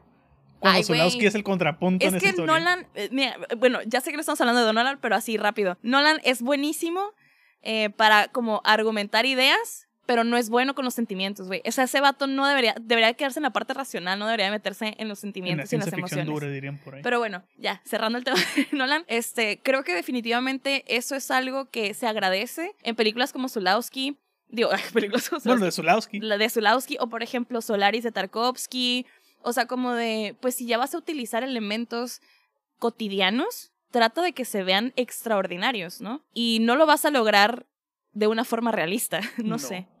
De hecho, justamente a lo que iba es. Ahorita que qué bueno que Miguel mencionó este, el planeta de los simios y que salió a raíz de todo este desmadre que se aventó, que se, que se aventó de- de- con el chiste de- del 2000, que justamente yo ya tenía esa idea en mente, como les mencioné ahorita, la relación de, con el título, es como son pocas las películas realmente que logran hacerte sentir que estás fuera de la Tierra. Y la mayoría de las películas, ay Miguel, la mayoría de las películas son antiguas, no son Mm, sí. modernas, no son como tal modernas. Este, como Zulawski con lugares tan comunes como una playa, una ciudad que parece que está de la posguerra, toda desparpajada, toda desmadrada, llena de basura, de balazos, de derrumbes, te logra transportar a otro pinche planeta, aunque tú sepas que esa pinche cuadra está a dos casas de tu calle Claro. prácticamente. Eh, em, y por ejemplo, el planeta de los simios tiene mucho ese manejo de no sabemos dónde está, hay playas, hay tierras, hay la chingada. Y al final, no aplica como spoiler porque no mamen, tiene muchos años esta película, Ya muchísimos véanla, años. por favor. Estás en la Tierra, nunca saliste de la Tierra. Bueno, es que también sabes que aquí creo que ese tipo de películas se basan un chingo en su diseño de producción. Así, cañón. Porque, por ejemplo, eh, Escape on, on the, no, on the Silver no, Escape on the Silver Globe es la, el Escape documental. to the Silver Globe. Ajá, pero la, la película, eh, On the Silver Glove, este, el diseño de producción, o sea, los vestuarios, los escenarios, eh, la estética visual, ¿no? Lo- los colores que utiliza, sí te transporta a una sociedad, eh, ni siquiera puedo llamarla futurista ni primitiva, o sea, es, es otro pedo completamente, ¿no? O sea, por ejemplo, a mí me impresionó mucho los vestuarios que utilizaba... mm, eh, las morras, ¿no? La- bueno, las como las, no quiero decir matriarcas, pero... Sacerdotisas. Las sacerdotisas, exacto. Están bien impresionantes, ¿no? Los maquillajes, este, la piel así como azulada. em, o sea, ahí es donde, pues si tienes el recurso del diseño de producción, sácale jugo, sácale jugo para que realmente se sienta que estás en otro lado, pues. Y entonces, a mí me gusta mucho como cuando los directores le dan la importancia de vida al diseño de producción, porque es súper importante. Porque pues a final de cuentas, pues el cine es visual y la forma que tienes para narrar lo Y que quieres es visual. Bueno, so- ay, la música te, es otro te tema, pueden ¿eh? perdonar una mala imagen, pero jamás en la vida te van a perdonar un mal audio. Y eso lo aprendí con este pinche podcast. Porque cuántos podcasts no escuché, cuántos podcasts no vi antes de que iniciáramos este proyecto. Y dije, si vamos a hacer algo, vamos a hacerlo bien, no esas mamadas que publican en Facebook. pero sí, güey. el Van a diseño- estar culero el contenido, pero se va a escuchar chingón. Sí, güey, exactamente. Eh, eh, exceptuando los carros, las motos, los colibríes. Los colibríes. Pero bueno, eso ya no queda en mi control. Ojalá quede en mi control. Pero qué chingón, güey. Eso justamente que mencionas, el peso y la importancia que le dan chinga a tu madre Claxon. Este, que le dan de importancia al vestuario. Porque a veces el vestuario es Quería que lo agregaras a la lista de cosas culeras que pasan. Sí, güey. Porque es, es, es cosas que a veces en las películas no le ponen mucha importancia. Y quiero hablar aquí de un representante moderno de mucho de la película que estamos hablando, que es una película que a los tres nos gustó, que es The Northman, o El Norteño, Uf. como le pusimos, de Robert Eggers. Que yo la estaba viendo en el, la vi en el cine y, y fue como de, güey, esto es on the Silver Globe, esto es on the Silver Globe. Un momento en la película de Zulawski que sale cinco segundos en imagen, que es esta sacerdotisa joven que se parece a Marta, con las manos pintadas, Ah, con los sí. ojos pintados en las manos y que hace este movimiento Güey, como, el hombre Ah, pálido justamente. Ajá. Me fue como de, güey, un momento de cinco segundos es tan poderoso y tan icónico en esta película que se sigue repitiendo y repitiendo y repitiendo y repitiendo. ¿Quién lo trajo también de vuelta? Sea referencia directa o no. Guillermo el Toro con El laberinto del fauno y El hombre pálido con los ojos en la mano. Luego, esta pe- película de The Northman que tenemos a, Bjork, a Björk siendo la sacerdotisa de este pueblo nórdico de Sí. vikingos, que es justamente Marta extrapolada Sí, a esta sí. idea y justamente mucha parte de la- del vestuario, cuando están como full vestidos en este momento, es On the Silver Globe de, de Zulawski. Y yo estaba como entre emocionado y emputado cuando estaba viendo la película porque sabes que se robó, o sea, fue como que un robo sin, sin mención hasta que ya me aventé los, los making of, las entrevistas y, y vemos a Robert Eggers igual que nosotros tres aquí, todos babeando y extasiados hablando de Zulawski. Y es como que, güey, sí. O sea, Güey, es Sí. que tam- también a veces, bueno, aquí como que muchos opinan distinto, pero a mí me parece que es bonito cuando referencian a sus inspiraciones, ¿no? Los directores, como de, güey, pues a mí, o sea, estoy haciendo mi película y sí, esta parte está igualita porque es como un guiño a, a, mi director favorito, a mi película favorita y pues yo me inspiré en esta película. A mí no me parece algo malo, ¿eh? Al contrario, se aprecia, esos detalles se aprecian porque, así como el meme de Leonardo DiCaprio, ¿sabes? Como de, güey, yo, yo ubico esa película.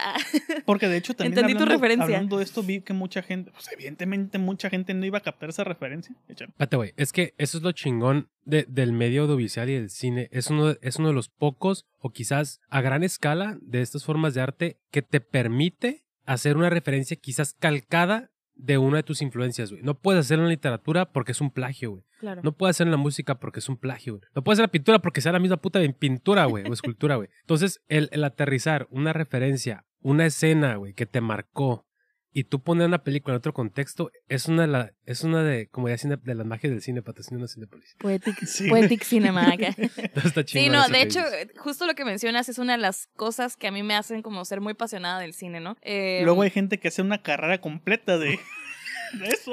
Sí, Pero bueno, pero bueno.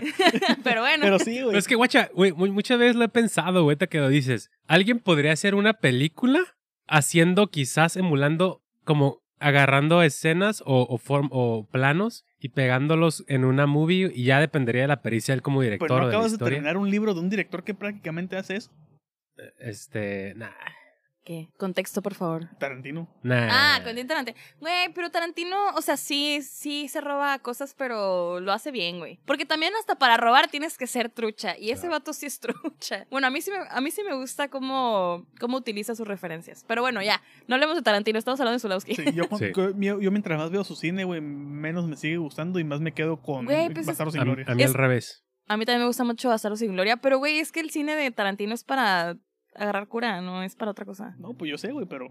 Pero bueno, mandemos a la verga a Sí, Tarantino. ya, Tarantino Este, no, bye. Volviendo a, a- a The Northman con referencia a Zulawski. Me gustó mucho cómo, cómo es como el, el hecho de, ¿sabes qué? Sí. Y no nada más fue como que inspiración del momento, fue inspiración para la película con pinches completa. Eh, el vestuario, el tono, la dirección, el, vestu- el vestuario, la redundancia, de Bjork, eh, el, el manejo de la sacerdotisa en, Sí. en ambas películas es muy cabrón. Y también con relación a Zulawski, uno de sus temas fundamentales es la religión. Sí, sí, sí. Tanto en Possession, evidentemente, como en On the Silver Glove, eh, evidentemente también, como mencionan esta distorsión de la religión, este, este cultismo, este fanatismo exacerbado hacia sus figuras, eh, y vemos también una involución cuando llegan los, los astronautas originales. Se me hace muy, muy curioso esa parte, porque primero vemos, llegan con sus creencias. Después vemos una involución de sus creencias. Al involucionar en sus creencias, empiezan a crear su propia mitología. Que esa mitología se ve exacerbada cuando tenemos estos primeros pobladores frutos de, de ellos mismos. Güey, luego- este, perdón, trago a, a su cerveza cada vez que Ramiro diga incesto en este podcast. No, man. Ya tendremos que haber, ya tendría que haber ido por más De chévere. hecho, creo que en Monterrey no tenemos a alguien que nos escuche, güey. Perdón. Monterrey. El, el Rigo, Rigo allá a veces nos escucha. ¿eh? ¿Sí? Sí. Ah, uf, es de. Monterrey. Ahí dispensa por los chistes, pero pues es, que es una realidad. ¿Qué le hacemos? Digo? Este, y luego vemos cómo este culto, esta tribu nueva, pasa de tener un dios presente a un dios de historias, viven con sus propios dioses en, en carne y en tiempo y son contemporáneos. Van muriendo los dioses y las siguientes generaciones que son muy muy aceleradas son como de, no, es que la diosa Marta creó el mar, el cielo y la tierra y todo lo que tenemos aquí. Es como que, ah, cabrón, Jesucristo Dios. Eh, es que fíjate, ese es uno de los temas que más me gustó de la película, cómo lo, lo expresa, porque si te fijas, sí es real, güey. El ser humano tiende a distorsionar las cosas a como nosotros, o sea, el ser humano tiene que comprender eh, lo que está viendo, lo que está viviendo, lo que está experimentando y a veces tiene una forma muy limitada de la vida, ¿no? No, no tiene cierta información, no tiene ciertos conocimientos y trata de explicar las cosas y entonces empieza a distorsionar todo. Y la religión es una prueba muy cabrona de eso, ¿no? O sea, el ser humano tiene que creer en algo superior y empieza a crearse todas estas mitologías y todos estos dioses y de repente lo distorsiona porque entonces, o sea, y a mí eso es un tema que me gusta mucho y que creo que Zulawski lo, lo explora bastante chido en sus movies, de cómo el mismo ser humano tiene que, le, le aporta rasgos humanos a los dioses, pero luego los dioses no eran humanos, pero los, los hace, digo, los dioses eran humanos, pero los hace dioses, pero sí me, sí me explico como toda esta distorsión que suele haber en la religión o suele haber en las, en las mitologías, suele haber en las culturas, este, pues es a final de cuentas lo que hacen estos pobladores. O sea, es a final de- o sea, eran tres astronautas que llegaron a un puto planeta, güey. Bueno, cuatro, pero uno se murió, güey. No, no cuenta. no, pero eran, eran los tres astro- astronautas que sobrevivieron y crecieron y formaron a la tribu que... El, el- el que se murió es el amigo que se cree militar y toda la chingada y cuando lo mandan a la guerra es el primer balazo que recibe. Sí, sí, sí, sí. Es el güey que, que dice, yo en un apocalipsis zombie haría esto y esto.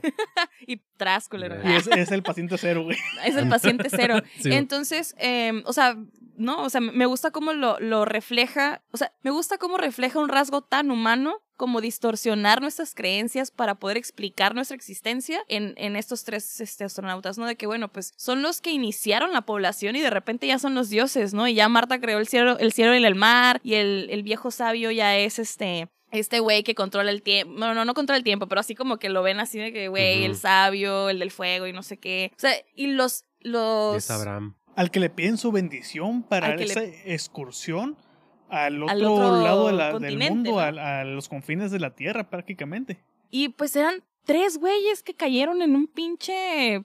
mm, una jungla extraña y, y empezaron a coger entre ellos y terminaron creando una tribu. O sea, no eran nada divino, pues, ¿no? ¿Me estás hablando de los cultos religiosos en Estados Unidos? Esos que se suicidan con Kool-Aid. Eso, güey. Chingado, cabrón. No mames, Ramiro.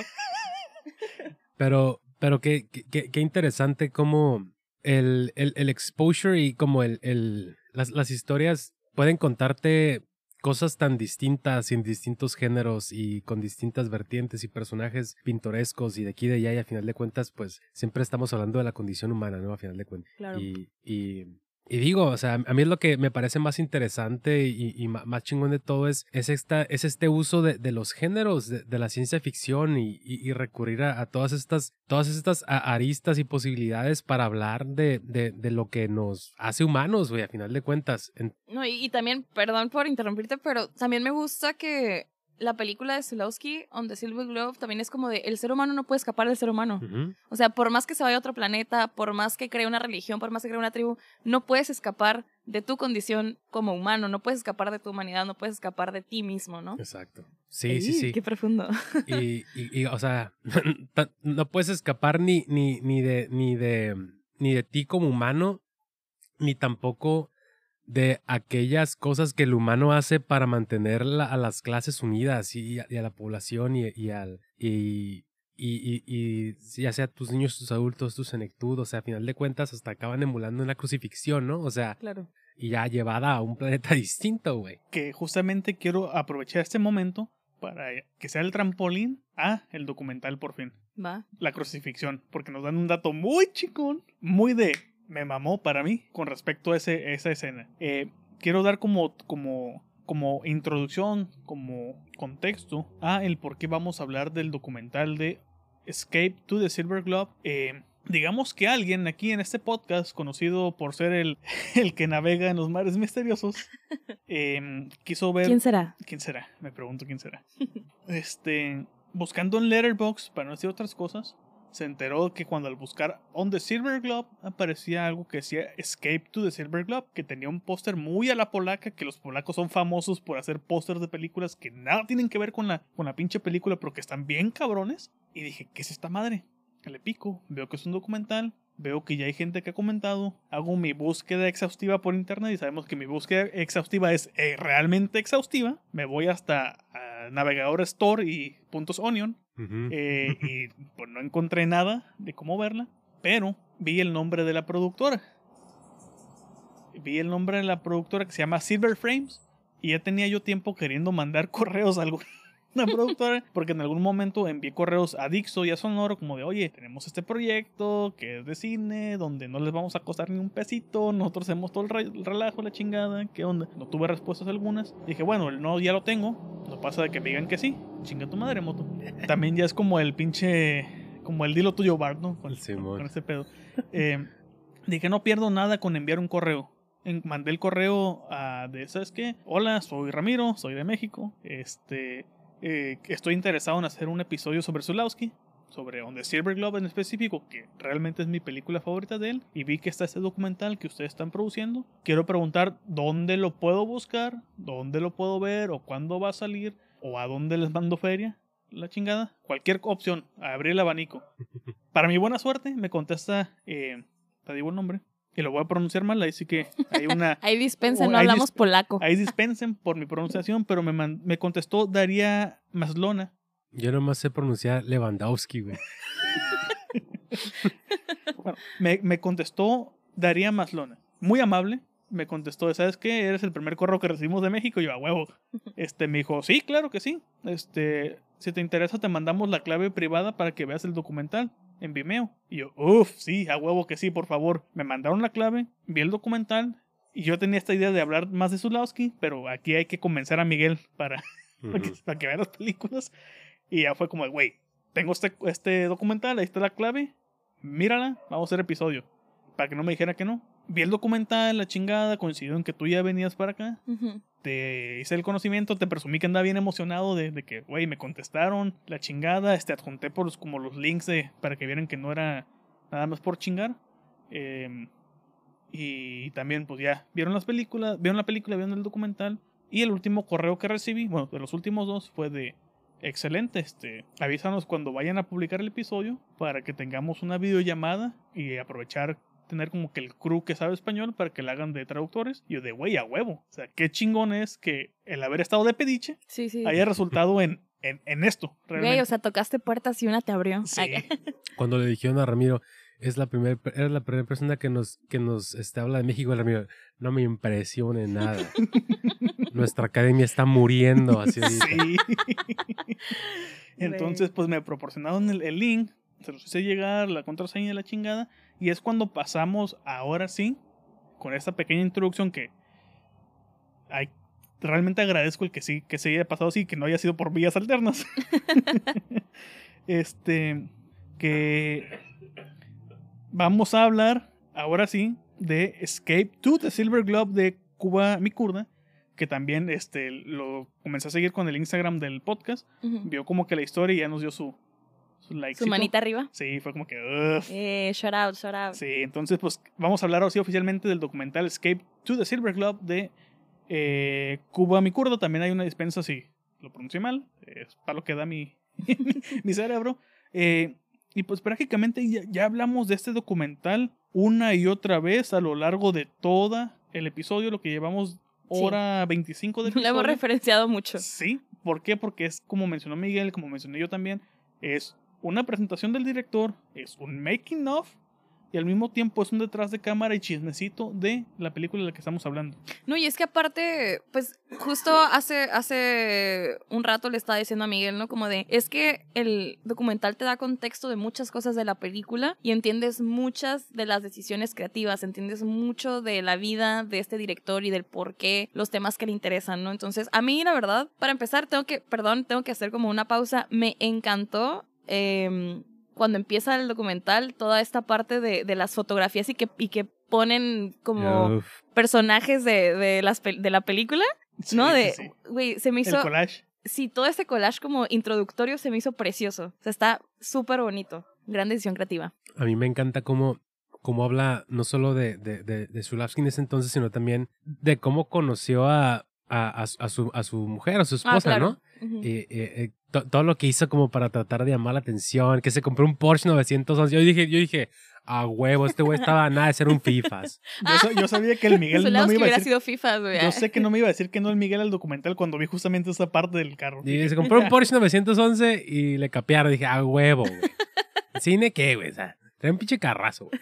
Entonces, y, y que me gustó que dije, no, era la pareja que todos volteaban a ver. Claro, pues este los dos rollo. guapísimos, Claro, oye. estaban guapísimos No los mames. dos. No mames, te cagas. Este, pero sí, como menciona Ramiro, y como mencionaba al inicio, un documental bien hecho es una de las cosas que, que más te pueden llenar si eres una, un, un aficionado a cualquier tipo de arte y, y si, si es sobre el cine y sobre el que sea cinematográfico, a veces te gusta mucho más que una película. Como por ejemplo, alguien, co- como, mencionaba Shishak, ¿no? En, en su Criterion Closet. And so on and so on. It's a very great movie. Que de hecho, uno, un, un güey este del documental, no recuerdo quién es, habla igualito a Shishak, güey. Habla igualito. No, y de- deja tú. El director tiene un documental anterior que no conozco, pero que lo busqué en IMDB, que habla sobre un eh, director polaco sobre cine erótico.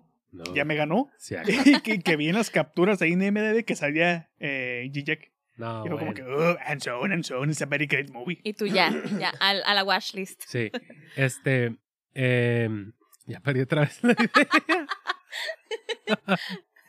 este, ¿de qué estaba Un diciendo? Porsche, Estabas hablando de que, de que. Zulawski iba a hacer un buen FIFAs. documental. Iba a ser FIFAs. Ah, sí. O sea, cuando ves un, un buen documental del que hace cinematográfico, a veces te gusta más de la película, que es lo que dice Zizek, que muchas veces cuando, por ejemplo, cuando compra Criterion, se, ve- se va a los suplementos y la película a veces hasta le da a adelantar, güey, porque ya quiere irse a lo que sigue. Y aparte, un buen making of te hace apreciar muchísimo más, muchísimo más, muchísimo más la película. Y este, es, este documental funge súper bien este, en esas dos cuestiones. La verdad es que yo terminé de ver la película y si bien me gustó muchísimo al ver el documental, todavía quedé mucho más encantado porque es, es ver toda la lucha que hubo detrás, es ver toda la lucha que hubo detrás, ver esa, esa casi casi, casi casi ep- epopeya homérica, güey, para, para que saliera esa película. Y me recordó muchísimo, y estoy seguro que a los dos seguramente les, les recordó a este tipo de, de documentales que hablan acerca de esas producciones bigger than life, güey. Tipo The Burden of Dreams, eh, de Sí, sí, sí. Fitzcarraldo, güey. Sí. Tipo eh, Jodorowsky's Dune, o Sí, tipo sí, Heart sí. of Darkness, güey. De Apocalypse Now. güey. Esas- esa- esos documentales que están hechos y que quizás no tuvieran una, razo- una razón de ser si la producción de una película no estuviera, no hubiera sido tan accidentada, Claro. no hubiera habido cuestiones completamente ajenas a la producción para que la película viera la luz, que probablemente el director casi casi le pega un ataque al corazón, o casi que se suicida en el caso de, de Coppola, güey, o en el caso de, de- Ambas. en el caso de Herzog, güey, quería trepar a huevo, güey, un pinche barco, güey, arriba del cerro, ¿Cómo. ¿Cómo se llama el actor, güey? Se me olvida el pinche del, Klaus Kinski. del Klaus Kinski, que justamente, hablando de un director difícil de manejar, güey, no tiene una también de las películas más chingonas de Zulawski, que es La Note Blue, donde sale Klaus Kinski como, eh, no recuerdo qué personajes, pero que sale desatado también, cosa que pues, poca gente logra contener su, su actuación, güey.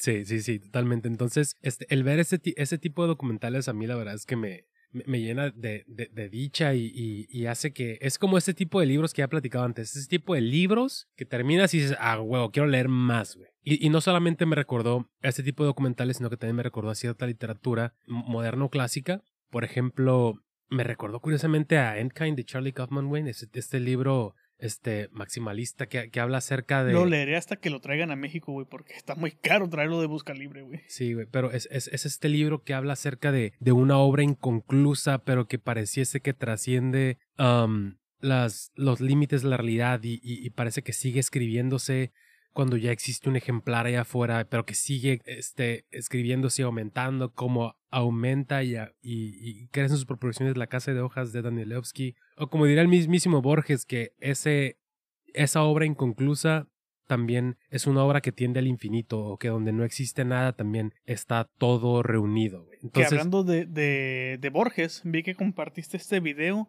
de un gringo no, canadiense que está hablando de Solenoide, de Mircea Cartarescu. es que es, esos güeyes son los de los de Waste, que, que es una Sí. alusión al- a, a Pinchon, güey. Sí, sí, Es sí. una De hecho, vi el diseño de la trompeta, güey. Y con razón lo compartió, güey. Pero también otro libro del cual te dije, güey, hay que leerlo. Y creo man. que ya hay una excusa para que lo podamos leer. Justamente también haciendo mención y compromiso de Alejandra lo va a leer. Entonces tenemos episodio para el siguiente año de. Que ahorita que, que mencionas, ahorita con la, con la, con la traducción de, de Solenoide de, de Cartarescu, estoy viendo que, güey, esa madre está agarrando tanto vuelo con los gringos que no dudo y esté nominado al Booker, güey, del año que viene, de tanto que lo veo, güey. Ojalá, güey. Pero sí, güey, es. Como tú mencionabas, qué cosa más grata, güey, que encontrarte con un documental que habla. Porque sabemos que el documental es un género muy, muy, muy, muy flexible y que te puede hablar de prácticamente cualquier tema. Pero qué grato encontrar un documental que te habla de cine, que al mismo tiempo es un making of, una introducción al personaje y aparte un detrás de cámaras, que yo sé que el making of suena como redundante con el detrás de cámara, pero un detrás de cámara de el chismecito de por qué sucedió lo que sucedió con la película. Pásale a ti. Este, de por qué sucedió lo que sucedió. Y, y ahorita con las menciones que, que te aventabas del eh, Heart of Darkness, de este documental que acompaña a Apocalypse Now, estamos hablando, o en The Boredom of the Dreams, con, con Herzog, estamos hablando de un documental de ya cierto nivel, güey. o sea, no está con el, con el resto de documentales o making of de, de, de, los muchos que hay de cine. Está ya en un nivel más, más arriba, más allá, que le hace homenaje y que le hace quedar bien en el sentido de a la película en la que está hablando le hace competencia. Es que, es que no, eh, no solamente está limitado al, al, al, al recurrir al archivo, güey, que es algo que, que, muchas veces vemos cuando hablamos de un documental de películas, es recurrir a otras entrevistas que ya se hicieron en el pasado, es recurrir a escenas de una película que ya se hizo. Aquí hay, hay este, por llamarlo de algún modo, eh, gente que tuvo que ver concretamente en el quehacer de la película o que tuvieron un impacto en sus vidas como tal. Por, tenemos al, actor principal de la película hablando acerca de, su testimonio, de qué fue lo que fue actuar para, para Shulaski. También tenemos, por ejemplo, que ya mencionado un par de veces, al hijo, al, mismo hijo de Shulaski. Y a cómo, Exacto. Y cómo uno pensaría que quizás, como mencionas, alguien que sigue los pasos de su padre lo tiene en una, en una muy buena estima, pero vemos que es un personaje muy conflictuado con la figura de un padre. El propio Shulaski en el documental lo dice, que él, él podrá hacer todo lo que quieras, pero él, un padre, él, está consciente que nunca ha podido haber, nunca ha podido ser eso que, que, todos ven como. Y eso es algo muy cabrón también, porque normalmente el material que se menciona en un documental trata de hacer quedar bien de una u otra forma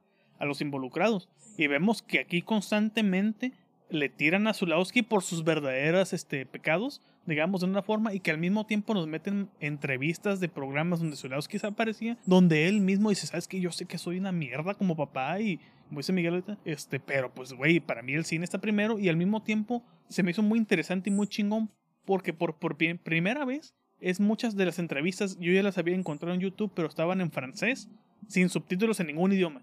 Y fue la primera vez que dije, güey, por lo menos están en inglés, es un idioma que entiendo en cierto grado. Y fue muy, muy chingón poder ver ese material de archivo y que al mismo tiempo, que es el del poco material de archivo realmente que hay, el documental, y que al mismo tiempo se siente como si lo hubieran entrevistado a Zulawski directamente.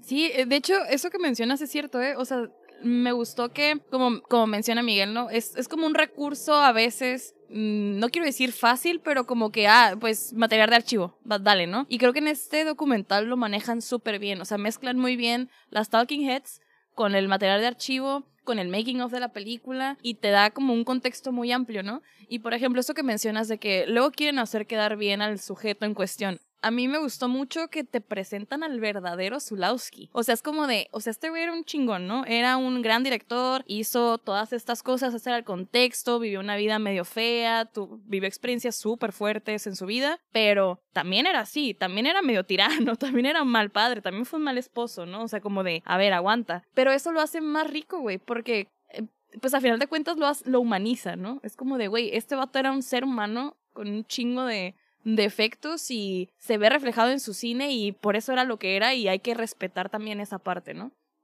Entonces, sí, sí está padre porque siento que respetan, siento que el documental respeta mucho a Zulawski como persona, ¿no? Y que hay que, hay, que, este, hay para los despistados, que van a ser la gran mayoría en ese sentido, hay que mencionar que Zulawski murió de un cáncer en 2015-2016, después no sé si después inmediatamente, pero fue con su película, con su última película que fue Cosmos, que es una adaptación de Vítor Gongrovik, otro polaco eh, exiliado que también le valió madre la existencia y que es como el contrapunto de, de, mientras uno habla, en este caso de Vítor Gongrovik, mientras Vítor Gongrovik habla de la eterna adolescencia accidentada, el valemadrismo, el no saber qué hacer con tu existencia, eh, habla de lo mismo, pero en cuanto a la vida eh, completa, la religión, a la, vida amorosa, al, ser adulto, al no compaginar con tus contemporáneos, la chingada, a pesar de que pues, tu dios es este Bagdad. Claro, claro. Güey, o sea, aplicó, bueno, no lo aplicó, pero como Tarkovsky también, ¿no? O sea, exiliado, este, baneado en su país, murió de cáncer. Le cerraron el canal de YouTube. Le cerraron el canal de YouTube. cerraron su arroba. Ahí shout out a ex mariachi. Ay, güey, ex mariachi. sí, a, mí me, digo, hablar un poquito de, de, este documental, pues es también em, hablar de, de, la buena forma en la, que, en la que está hecho, porque como comentamos en un inicio, habla acerca de, la persona que, que, que, era Zulavsky, ¿no? Y, cómo comenzó a trabajar, cómo, como mencionamos hace, ratito, eh, sus pininos los empezó a hacer como asistente de director de, director de, de, de Bagdad, donde conoció y agarró un chingo de experiencia. Eh, y después vemos también cómo era él ya como director, ¿no? Donde vemos estas, estas diversas facetas de, no solamente el güey este, cinéfilo que tiene una visión y que quiere hacer el, cine que él quiere hacer, pero también es ser este director un poco tiránico, pero que a la vez trata de sacar lo mejor de sus actrices y sus actores y que lo logra fehacientemente. Y después el, el documental está tan bien hecho que cuando llevas un poquito más de la mitad, ya es cuando te dice, pero también existía esta forma, esta, también existía esta persona conflictuada dentro de este director ilustre y que, y que fue adoptado casi casi por, la, por, por el cine francés de los 70s y de los 80s, que lo veían incluso en Polonia como más un, un, un, un director francés que un, que un, que un director polaco y que, y que tenía muchos problemas y que, y que, y que en, sus relaciones interpersonales era una persona muy difícil de tratar, ¿no? Claro, claro. O sea, porque tienes esa, es, esa, como eh, esa figura de, de, director y de cabeza de, de, un proyecto y, que eso desde un principio inculca cierto respeto, pero cuando ya estás fuera de tu ámbito laboral, el, el hecho de querer seguir siendo la misma persona no acarrea más que problemas, el querer seguir siendo esta figura de autoridad siempre acarrea más problemas y quizás más barreras que puertas de entrada, ¿no? Y, y eso lo menciona muy bien cuando el, su, su propio hijo dice, cuando mi mamá conoció a otra persona, a la que conoció y se enamoró y con la que vivió al final de su vida. Por otro lado, mi jefe, pues tuvo puras decepciones amorosas y eso fue algo que acarreó hasta el final. Entonces me parece, me parece muy interesante siempre esta, e, estos, estos polos opuestos. Esta dicotomía. Es, esta yuxtaposición, güey.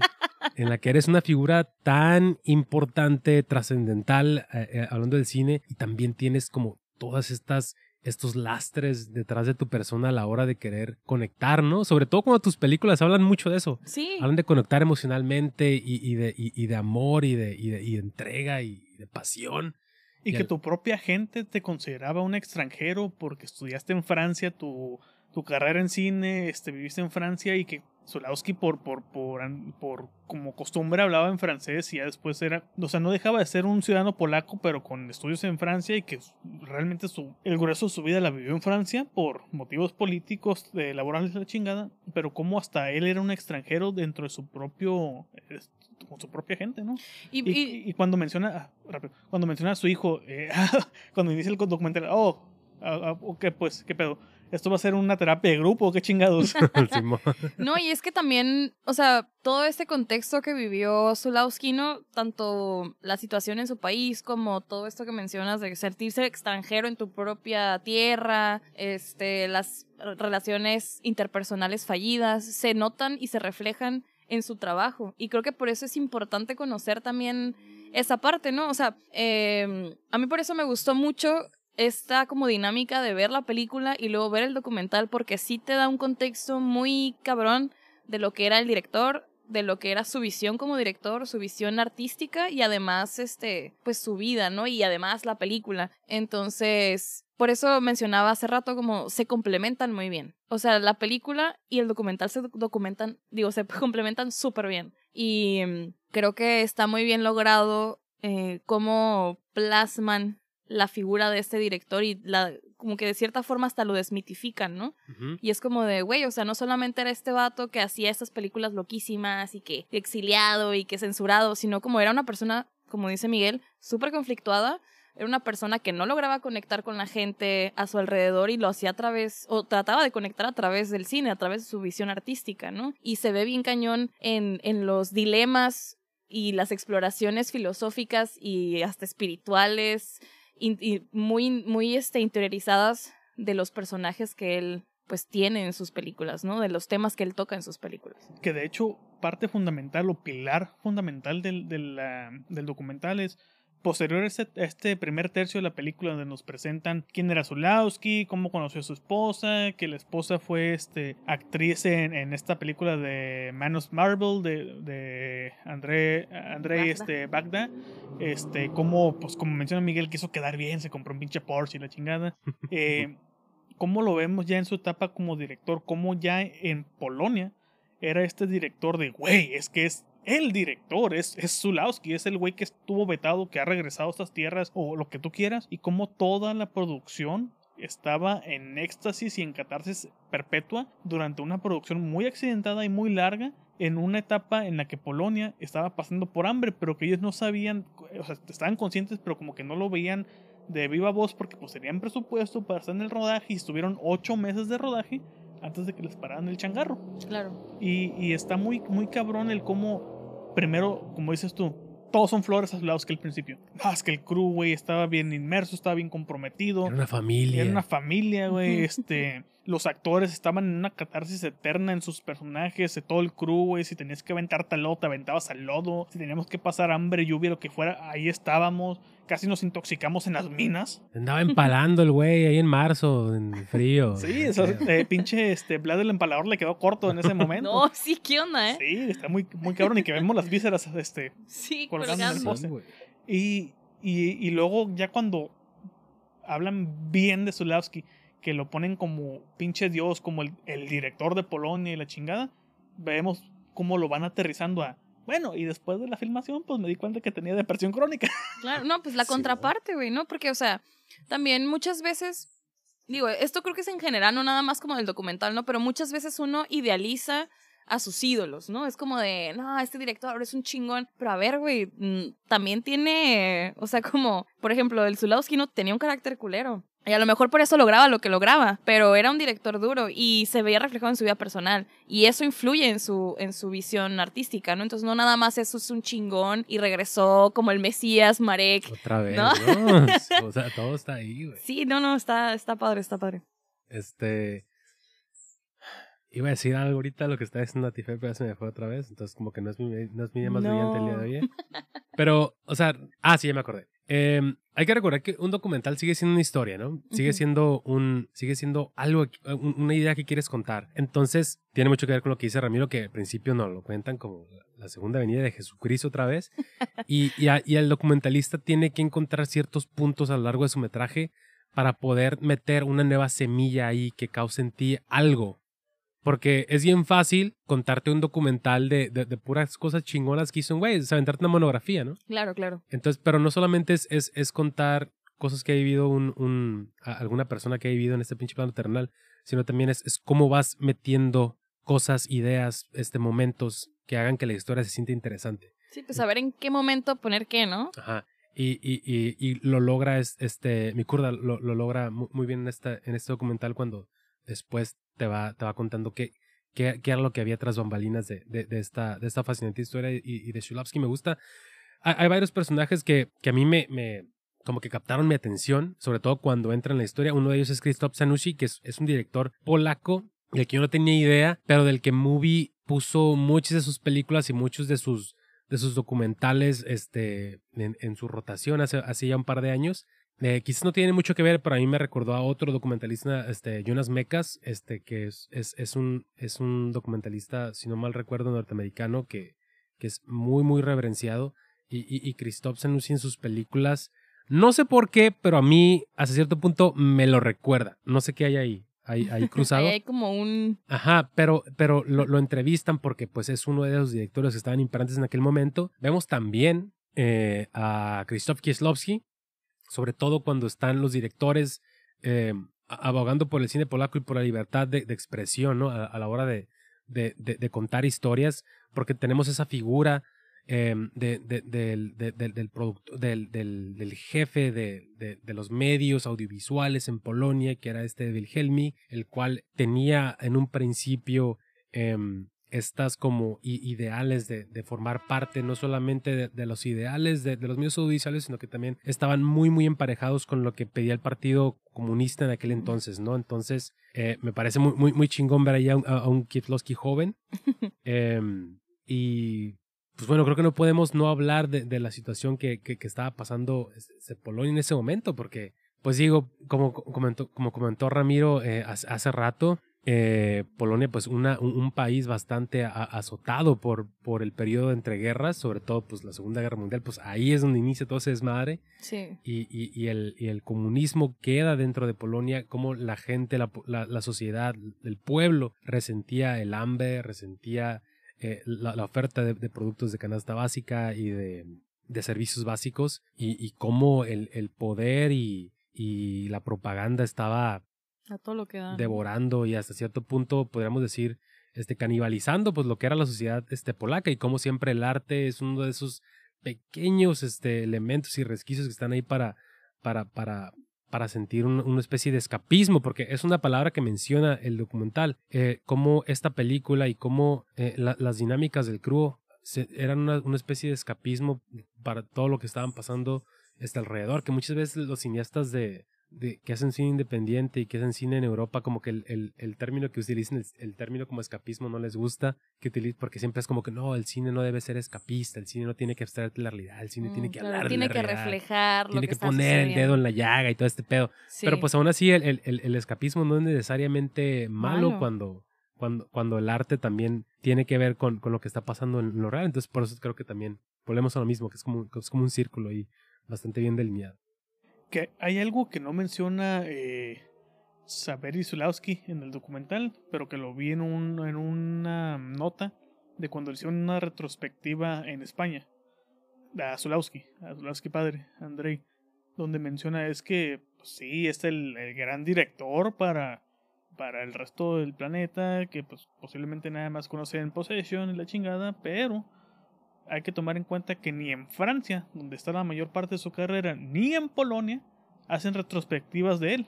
Mm, Sus películas están olvidadas, son es un exiliado, es un apestado, no se menciona, no se toca, no, no se reedita, no, no algo. O ponle que sí se hace, pero son en esas este eh, empresas underground o copias así de que muy de la Unión Soviética pasados bajo la, bajo la mesa y la chingada, güey.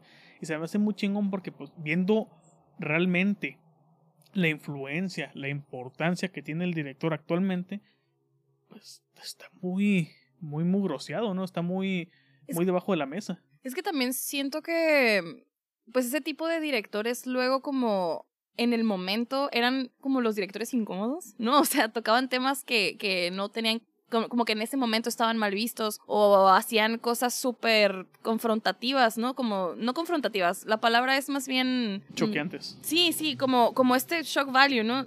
Bueno, no shock value, pero o sea, de, güey, pues el vato, la violencia que, que veía en las películas y, y como dice Miguel, a lo mejor era como una especie de escapismo, ¿no? Estaban haciendo algo diferente, no estaban hablando de la guerra, no estaban hablando de la situación política de Polonia, no estaban hablando, eh, o sea, sí era como escapar de una realidad, pero al mismo tiempo te la presentaba y también al mismo tiempo era como de que, a ver, este, tenemos que, o sea, el elefante sobre, el elefante rosa en la habitación, ¿no? De que esto está aquí. El y al- elefante sigue sentado aquí presente referencia a Hugo.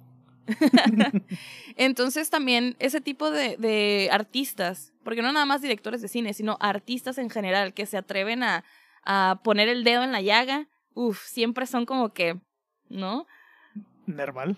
Mm, Sí, entonces, Y, y que en, en, en el cine, en el cine polaco, digo, ahorita está bastante cancelado, pero pues Polanski en un inicio era un cineasta que ponle que quizás adaptaba mucha historia clásica, Y pero que André Bagdad hizo, aventó una carta, ¿no? Como el, Sí. el momento en el que lo detuvieron en Suiza, como de, güey, ¿qué pedo? ¿Por qué estás deteniendo a Polanski? Libérenlo, apóyenos. La chingada, o sea, ¿cómo todavía es importante esta relación de? Simón, este, digo, en, en aquel entonces, pues Polanski también era, era, era un, un cineasta que, que también, o sea, e- e- eran historias que quizás trascendían el, el plano más, más, más real, para verlo de una forma muy aséptica, pero este que también tenía historias que hablaban mucho de una sociedad contemporánea que tenía esos vicios bien raros, güey.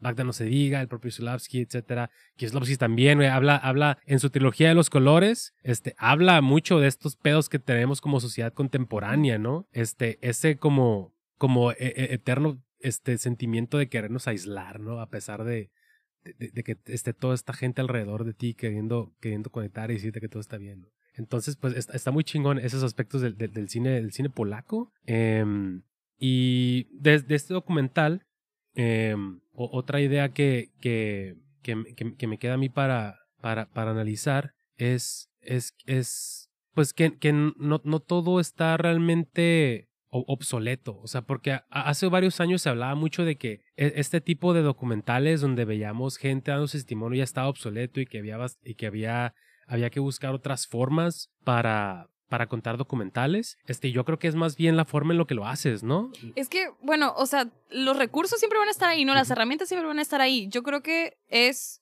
cómo las utilizas y saber utilizarlas, ¿no? Porque, por ejemplo, en este documental, cosas tan típicas de un documental como una persona dando una entrevista y como material de archivo, lo vuelve algo súper interesante, lo vuelve algo súper, este, informativo, dinámico, porque lo sabe utilizar, ¿no? O sea, supo utilizar los recursos adecuadamente, supo en qué momento poner qué, supo, este, mezclar como el talking head, supo mezclar el material de archivo, supo, supo desarrollar el personaje de Zulowski, ¿no? O sea, cómo contar su vida, contar su historia, eh, eh, su, su carrera artística y además como su personalidad, ¿no? Entonces yo creo que em, sí se puede utilizar como recursos más clásicos mientras los sepas utilizar, ¿no? Mientras sepas cómo... Y creo que aquí bien cañón es porque el realizador es, está empapado del trabajo de Zulowski, está empapado de la personalidad de Zulowski y entendió muy bien como ahora sí el, el pues el personaje que era y, y por eso supo desarrollarlo. Y que no, no tuvo miedo de las limitaciones de hablar de su ídolo y al mismo tiempo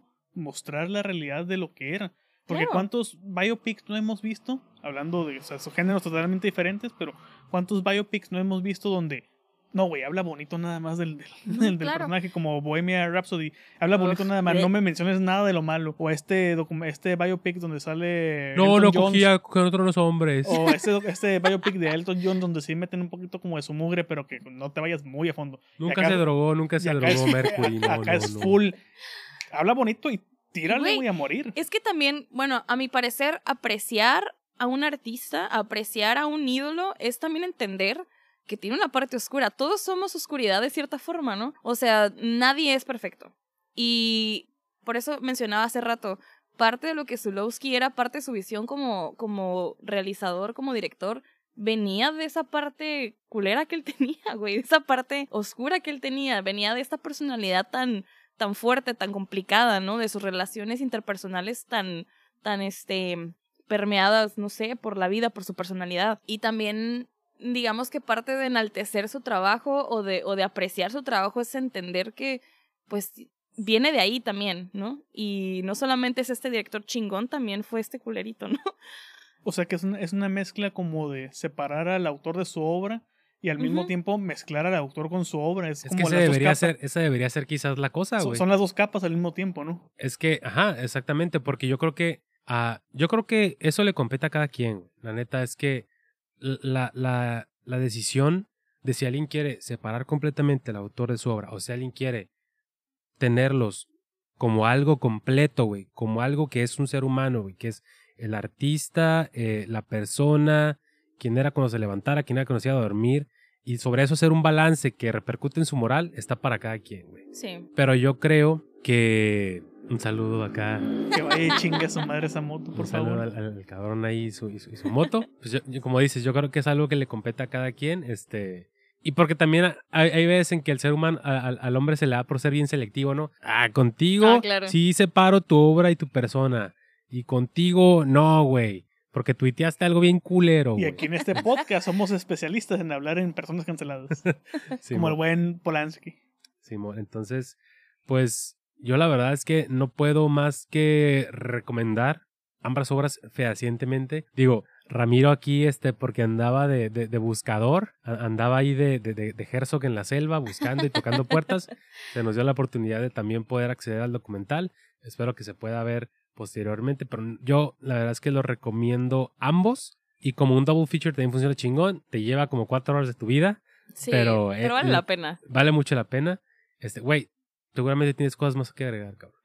Sí, una, una pregunta antes de, de como desembocar en eso que quiero hablar. Podemos hablar de que este documental, primeramente ya mencionamos que está en la élite de este tipo de documentales de cine. Pero ahora, una pregunta importante. Podemos hablar de que este documental vive a expensas y en las sombras de la película de la que habla o vive a la par de la película de la que habla y al mismo tiempo sirve como este boost para la gente que no ha visto la película y al mismo tiempo sirve como un, güey, un complemento muy chingón que merecería dos opciones, dos opciones al mismo tiempo. Una, ser el material bonus en una edición física y a la vez tener su propia versión física independiente de la película.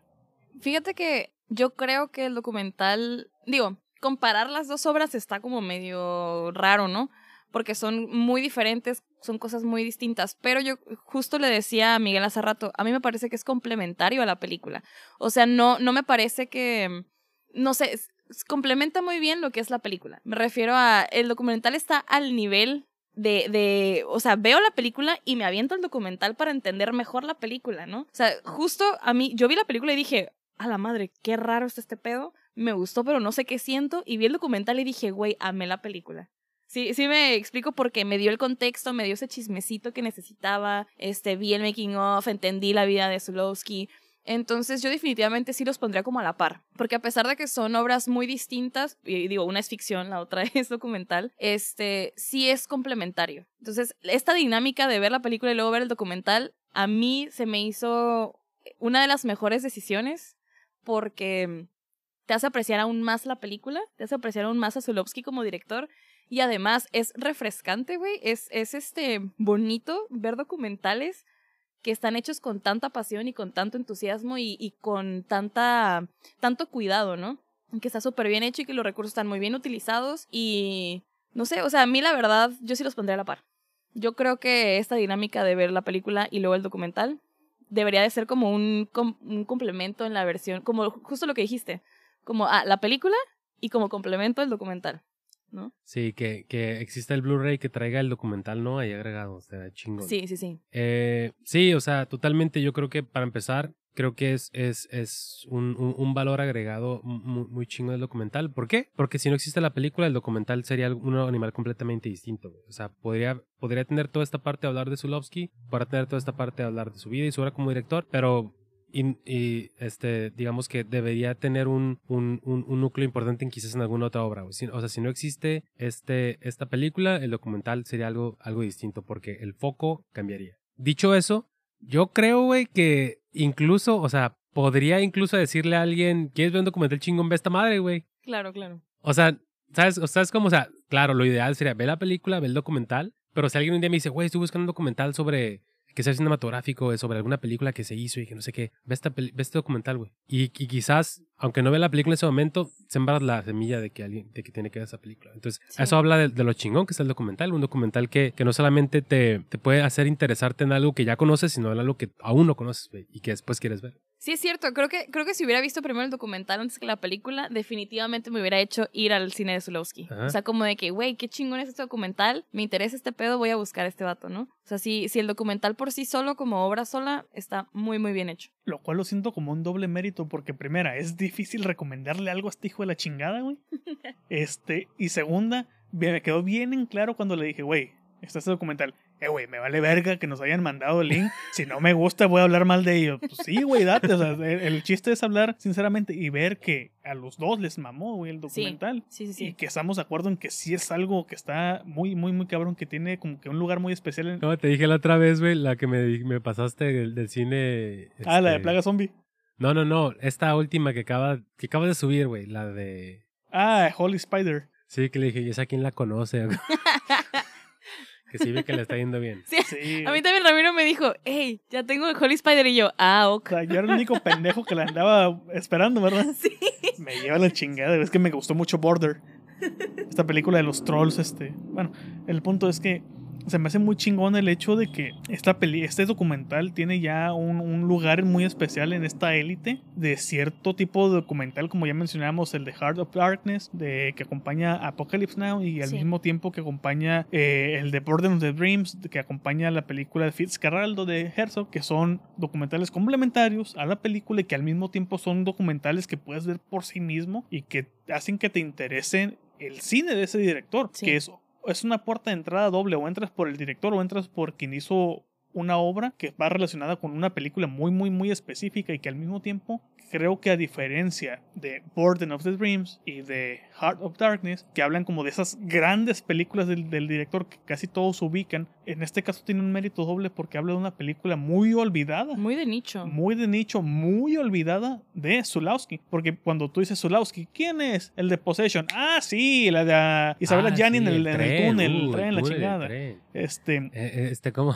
Dr. Grant. Sí, lo- Luego, como hablamos de las repercusiones de Zulawski en el cine, tenemos The Northman con esta imagen de Bjork como la sacerdotisa. Luego también tenemos el, este, la región salvaje de Amat Escalante, Ay, que el monstruo es puro possession. claro, sí, de hecho, sí, bueno, a mí me gusta, acá, Fangirl, me gusta mucho el cine de Amada Escalante. Y cuando vi la región salvaje, solo podía pensar en, güey, Possession, Possession, Possession, yo, Possession.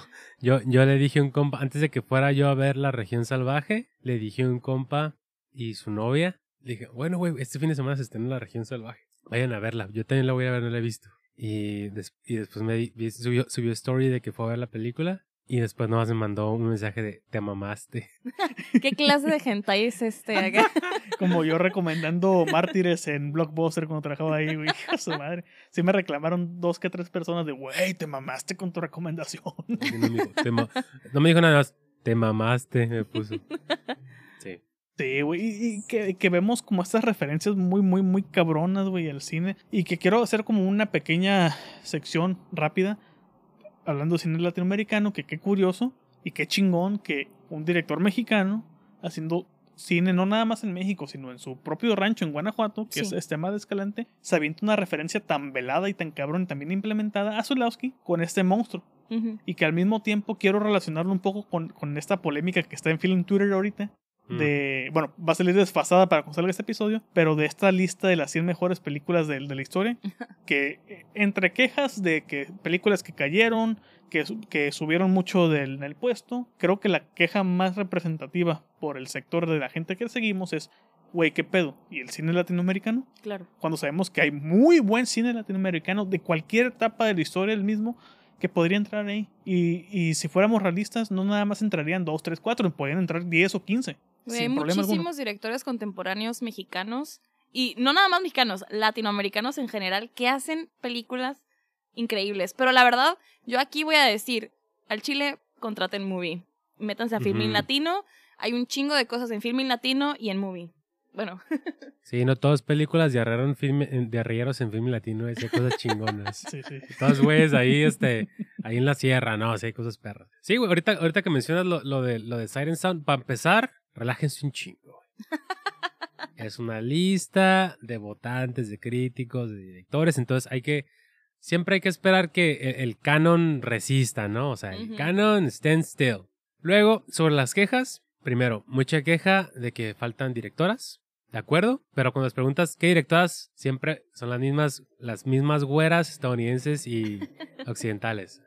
Cuando falta mucho cine latinoamericano, tanto de directores como directoras, obviamente. Obviamente, cine africano. El cine asiático despunta.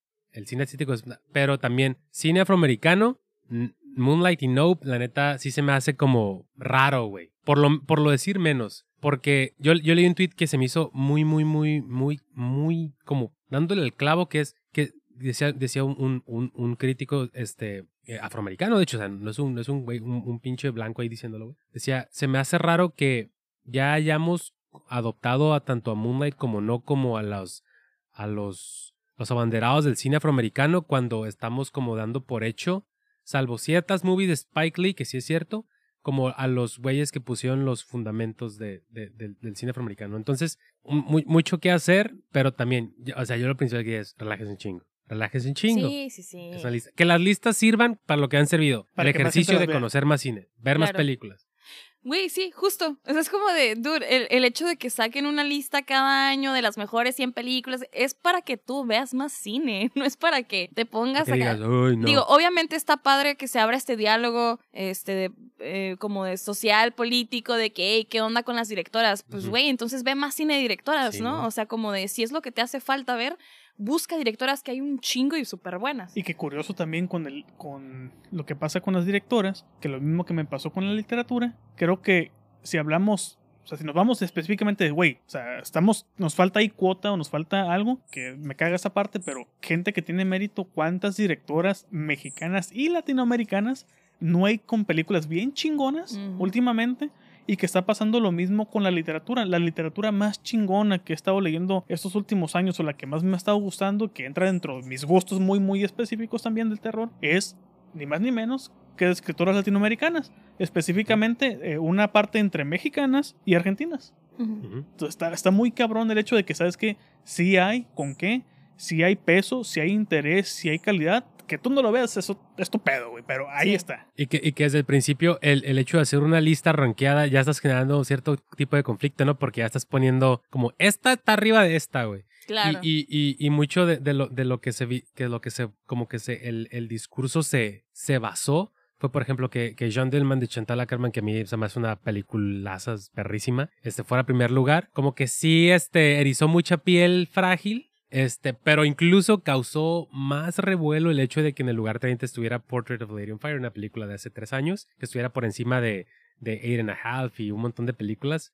Entonces, este... Que de hecho lo pusieron como Sang and Woke, uno la lista. También estaban aventando muchos. de Ajá, o sea, Sí, güey, pero es que ahí ya, ya entramos como en, en, en lecturas como bien, bien superficiales, güey. Yo más quisiera como, como que la, la, la, el discurso se fuera como, como qué genera para las próximas cineastas y, y, hombres, hombres también directores, el, el que ahora estas películas forman parte como del, del consciente cultural mundial. El que antes Vértigo y Citizen Kane siempre estuvieran al inicio, yo sí creo que sí permeaban el consciente colectivo de, de- del querer no emular, pero como que estos fueron los grandes bastiones. Y el hecho de que John Dillman, que Portrait of Lady on Fire, que The Piano, que Black Girl estén ahí arriba, yo creo que sí cambia las cosas hasta cierto punto. Entonces, eso es lo chingón, güey, de las listas, que, que expandan tu, como dicen, como dice Martin Scorsese, expand your canvas, ¿no? O sea, Seek for the old masters y todo ese pedo. Sí, sí, sí. Entonces, pues lo chingón. De lo que estuve viendo de las listas individuales es que, eh, bueno, sí podía saberse, pero está muy, muy, muy, muy, muy canon todas las listas. Este, a mí sí me hubiera gustado ver un poquito como que un director, uno que por ahí que otro, aunque no quedaran en, en el top 100, que fueran como que, güey, esta pinche película rara que a mí me gusta, que véanla.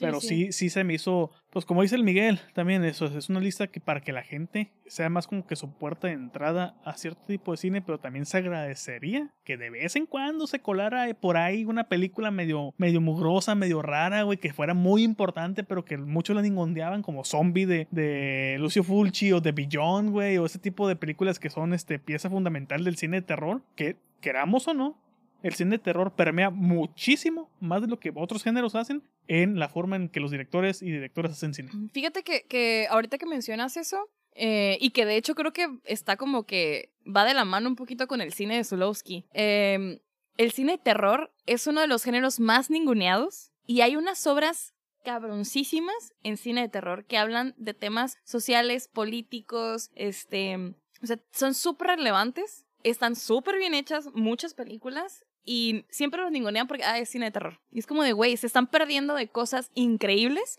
por no querer ver cine de terror, ¿no? Y por el cine de género, como le dicen. ¿Eh? O el cine de género, el cine como de le dicen. género, así hasta, hasta feo, ¿no? Ay, el cine de género, güey. Entonces, por ejemplo, eh, regresando un poquito a Zulowski, este vato tiene una forma muy, o sea, como que es muy perturbador su cine, ¿no? Es, es incómodo. O sea, es un cine pensado para hacerte sentir incómodo, para, re- para replantearte un chingo de cosas, pero también está padre que te permitas eh, sentirte de esa forma y verlo y que expandas tu, pues ahora sí que tu pensamiento. Even Horizon. Pues sí, güey, o sea, para, Uf. para que... Otra, Porque- con, otra con Dr. Branch. Luego por andar así como que, ay no, cine de terror no lo veo, este, te pierdes un montón de cosas increíbles, como, bueno, no sé, ¿no? Zulawski se me hace como un director que no es fácil de ver, pero que una vez que te permites verlo y, y como que ahora sigue, pues, Dejarte ir. sí, dejarte ir, dejarte fluir con todo eso, este, vale la pena, vale la pena porque hay mucho más allá de un simple, una simple imagen violenta y perturbadora de un güey empalado con las vísceras de fuera, ¿no? A huevo. Sí, este, sí, güey. Es, es, es cierto, güey, eso que el cine de- del género del terror, horror, es muy ningundeado, tan así que creo que fue muy choqueante y sorprendente al mismo tiempo que el premio Ralde lo ganara Nuestra parte de noche, un libro que es puro género. Y creo que ahí tenía como que el doble choque, porque primero género y luego una mujer. O en el caso de Del Toro ganando el Oscar con The Shape of Water, que es como que, ok, es un director mexicano que ya habían ganado varios, este, bueno, Cuarón y, y pero con género. O sea, estás hablando de que ganó con una con un, un tipo de película que es como que mm, se pone a pensar mucho el la cine gente. de género disfrazado de película romántica. Exactamente. Este, y para cerrar ya el episodio también quiero mencionar como de se me haría muy chingón, muy, muy, muy, muy chingón, que tanto On the Silver Globe como el documental Escape to the Silver Globe se editaran en Blu-ray en ediciones dignas. Sí. No Sí. nada más en una Sí, edición sí. pedorra de caja este, azul y chingoso madre, no. Que se editara así como Mondo Vision ha publicado muchas de las obras de Zulawski que tiene Possession, que la tengo una edición la, la chingona, que tiene la Note Blue, que tiene The Femme Public, que tiene este The Most Important is Love, ¿Cuál es la otra que te traje? La, la blanca. la de, no la quiero ni pronunciar, güey, porque no sé, pero es, eh, de. Shaman, eh, Shaman Woman, creo que se llama en inglés, Ah, Shamanka, como- así Ándale. esa. que, que está en DVD, este Film Movement, que está reeditando cine de Zulawski también, como la de Most Important is Love. Este, ahorita también la de um, creo que de Film Public, creo que es la que tienen. El punto es que tengan una edición digna, que no tengan una edición pedorra nada más o que salgan en puro streaming, que está chingón que salgan en streaming, pero que tengan una edición digna. No, y- y es que también son obras de calidad, pues. O sea, tanto el documental como la película es calidad. O sea, es, es cine. Es literalmente poetic cinema. Entonces es como, sí necesitan em, que se les dé el respeto que merecen las obras, ¿no? Hay un llamado a, a Silver Flame, que fueron los que nos patrocinaron el documental. Si sacan una edición chingona en Blu-ray, véndanmela. Aquí Pa- estamos para comprarla. ya- pásennos la clave interbancaria y sin pedo les mandamos Ya la saben feria. que aquí de, de cajón hay tres. Aquí de cajón hay tres y así, o sea, cóbrennosla. O sea, no, no, cóbrennosla.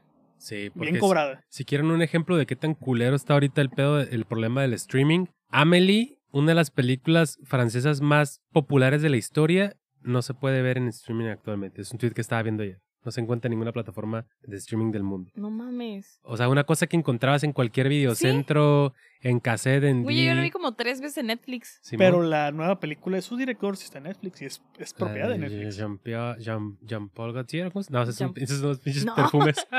Jean-Pierre algo, güey. Algo, Jean-Paul- todos, son- todos son. Jean-Pierre. Jean-. Janet, sí. Jean-Paul Gaultier son los, franceses son los pinches perfumes, güey, los de... y- Lo bueno, del güey mamado. Simón, los del güey mamado. Pues bueno, con eso terminamos eh, en buena nota otro episodio de Para Dormir Después podcast. Recuerden que si les gustó este episodio les agradeceremos muchos comentarios y que nos califiquen con 5 estrellas en su aplicación para escuchar podcast favorita. Y así este programa pueda llegar a más personas y nos incentive a mejorar semana con semana, pero sobre todo a alguien que crean que va a disfrutar tanto este show como nosotros disfrutamos aplastarnos para hacerlo. Pueden seguirme en Twitter para temas off topic y mentadas de madre en arroba saratestra. ¿Y a ti, cabrón?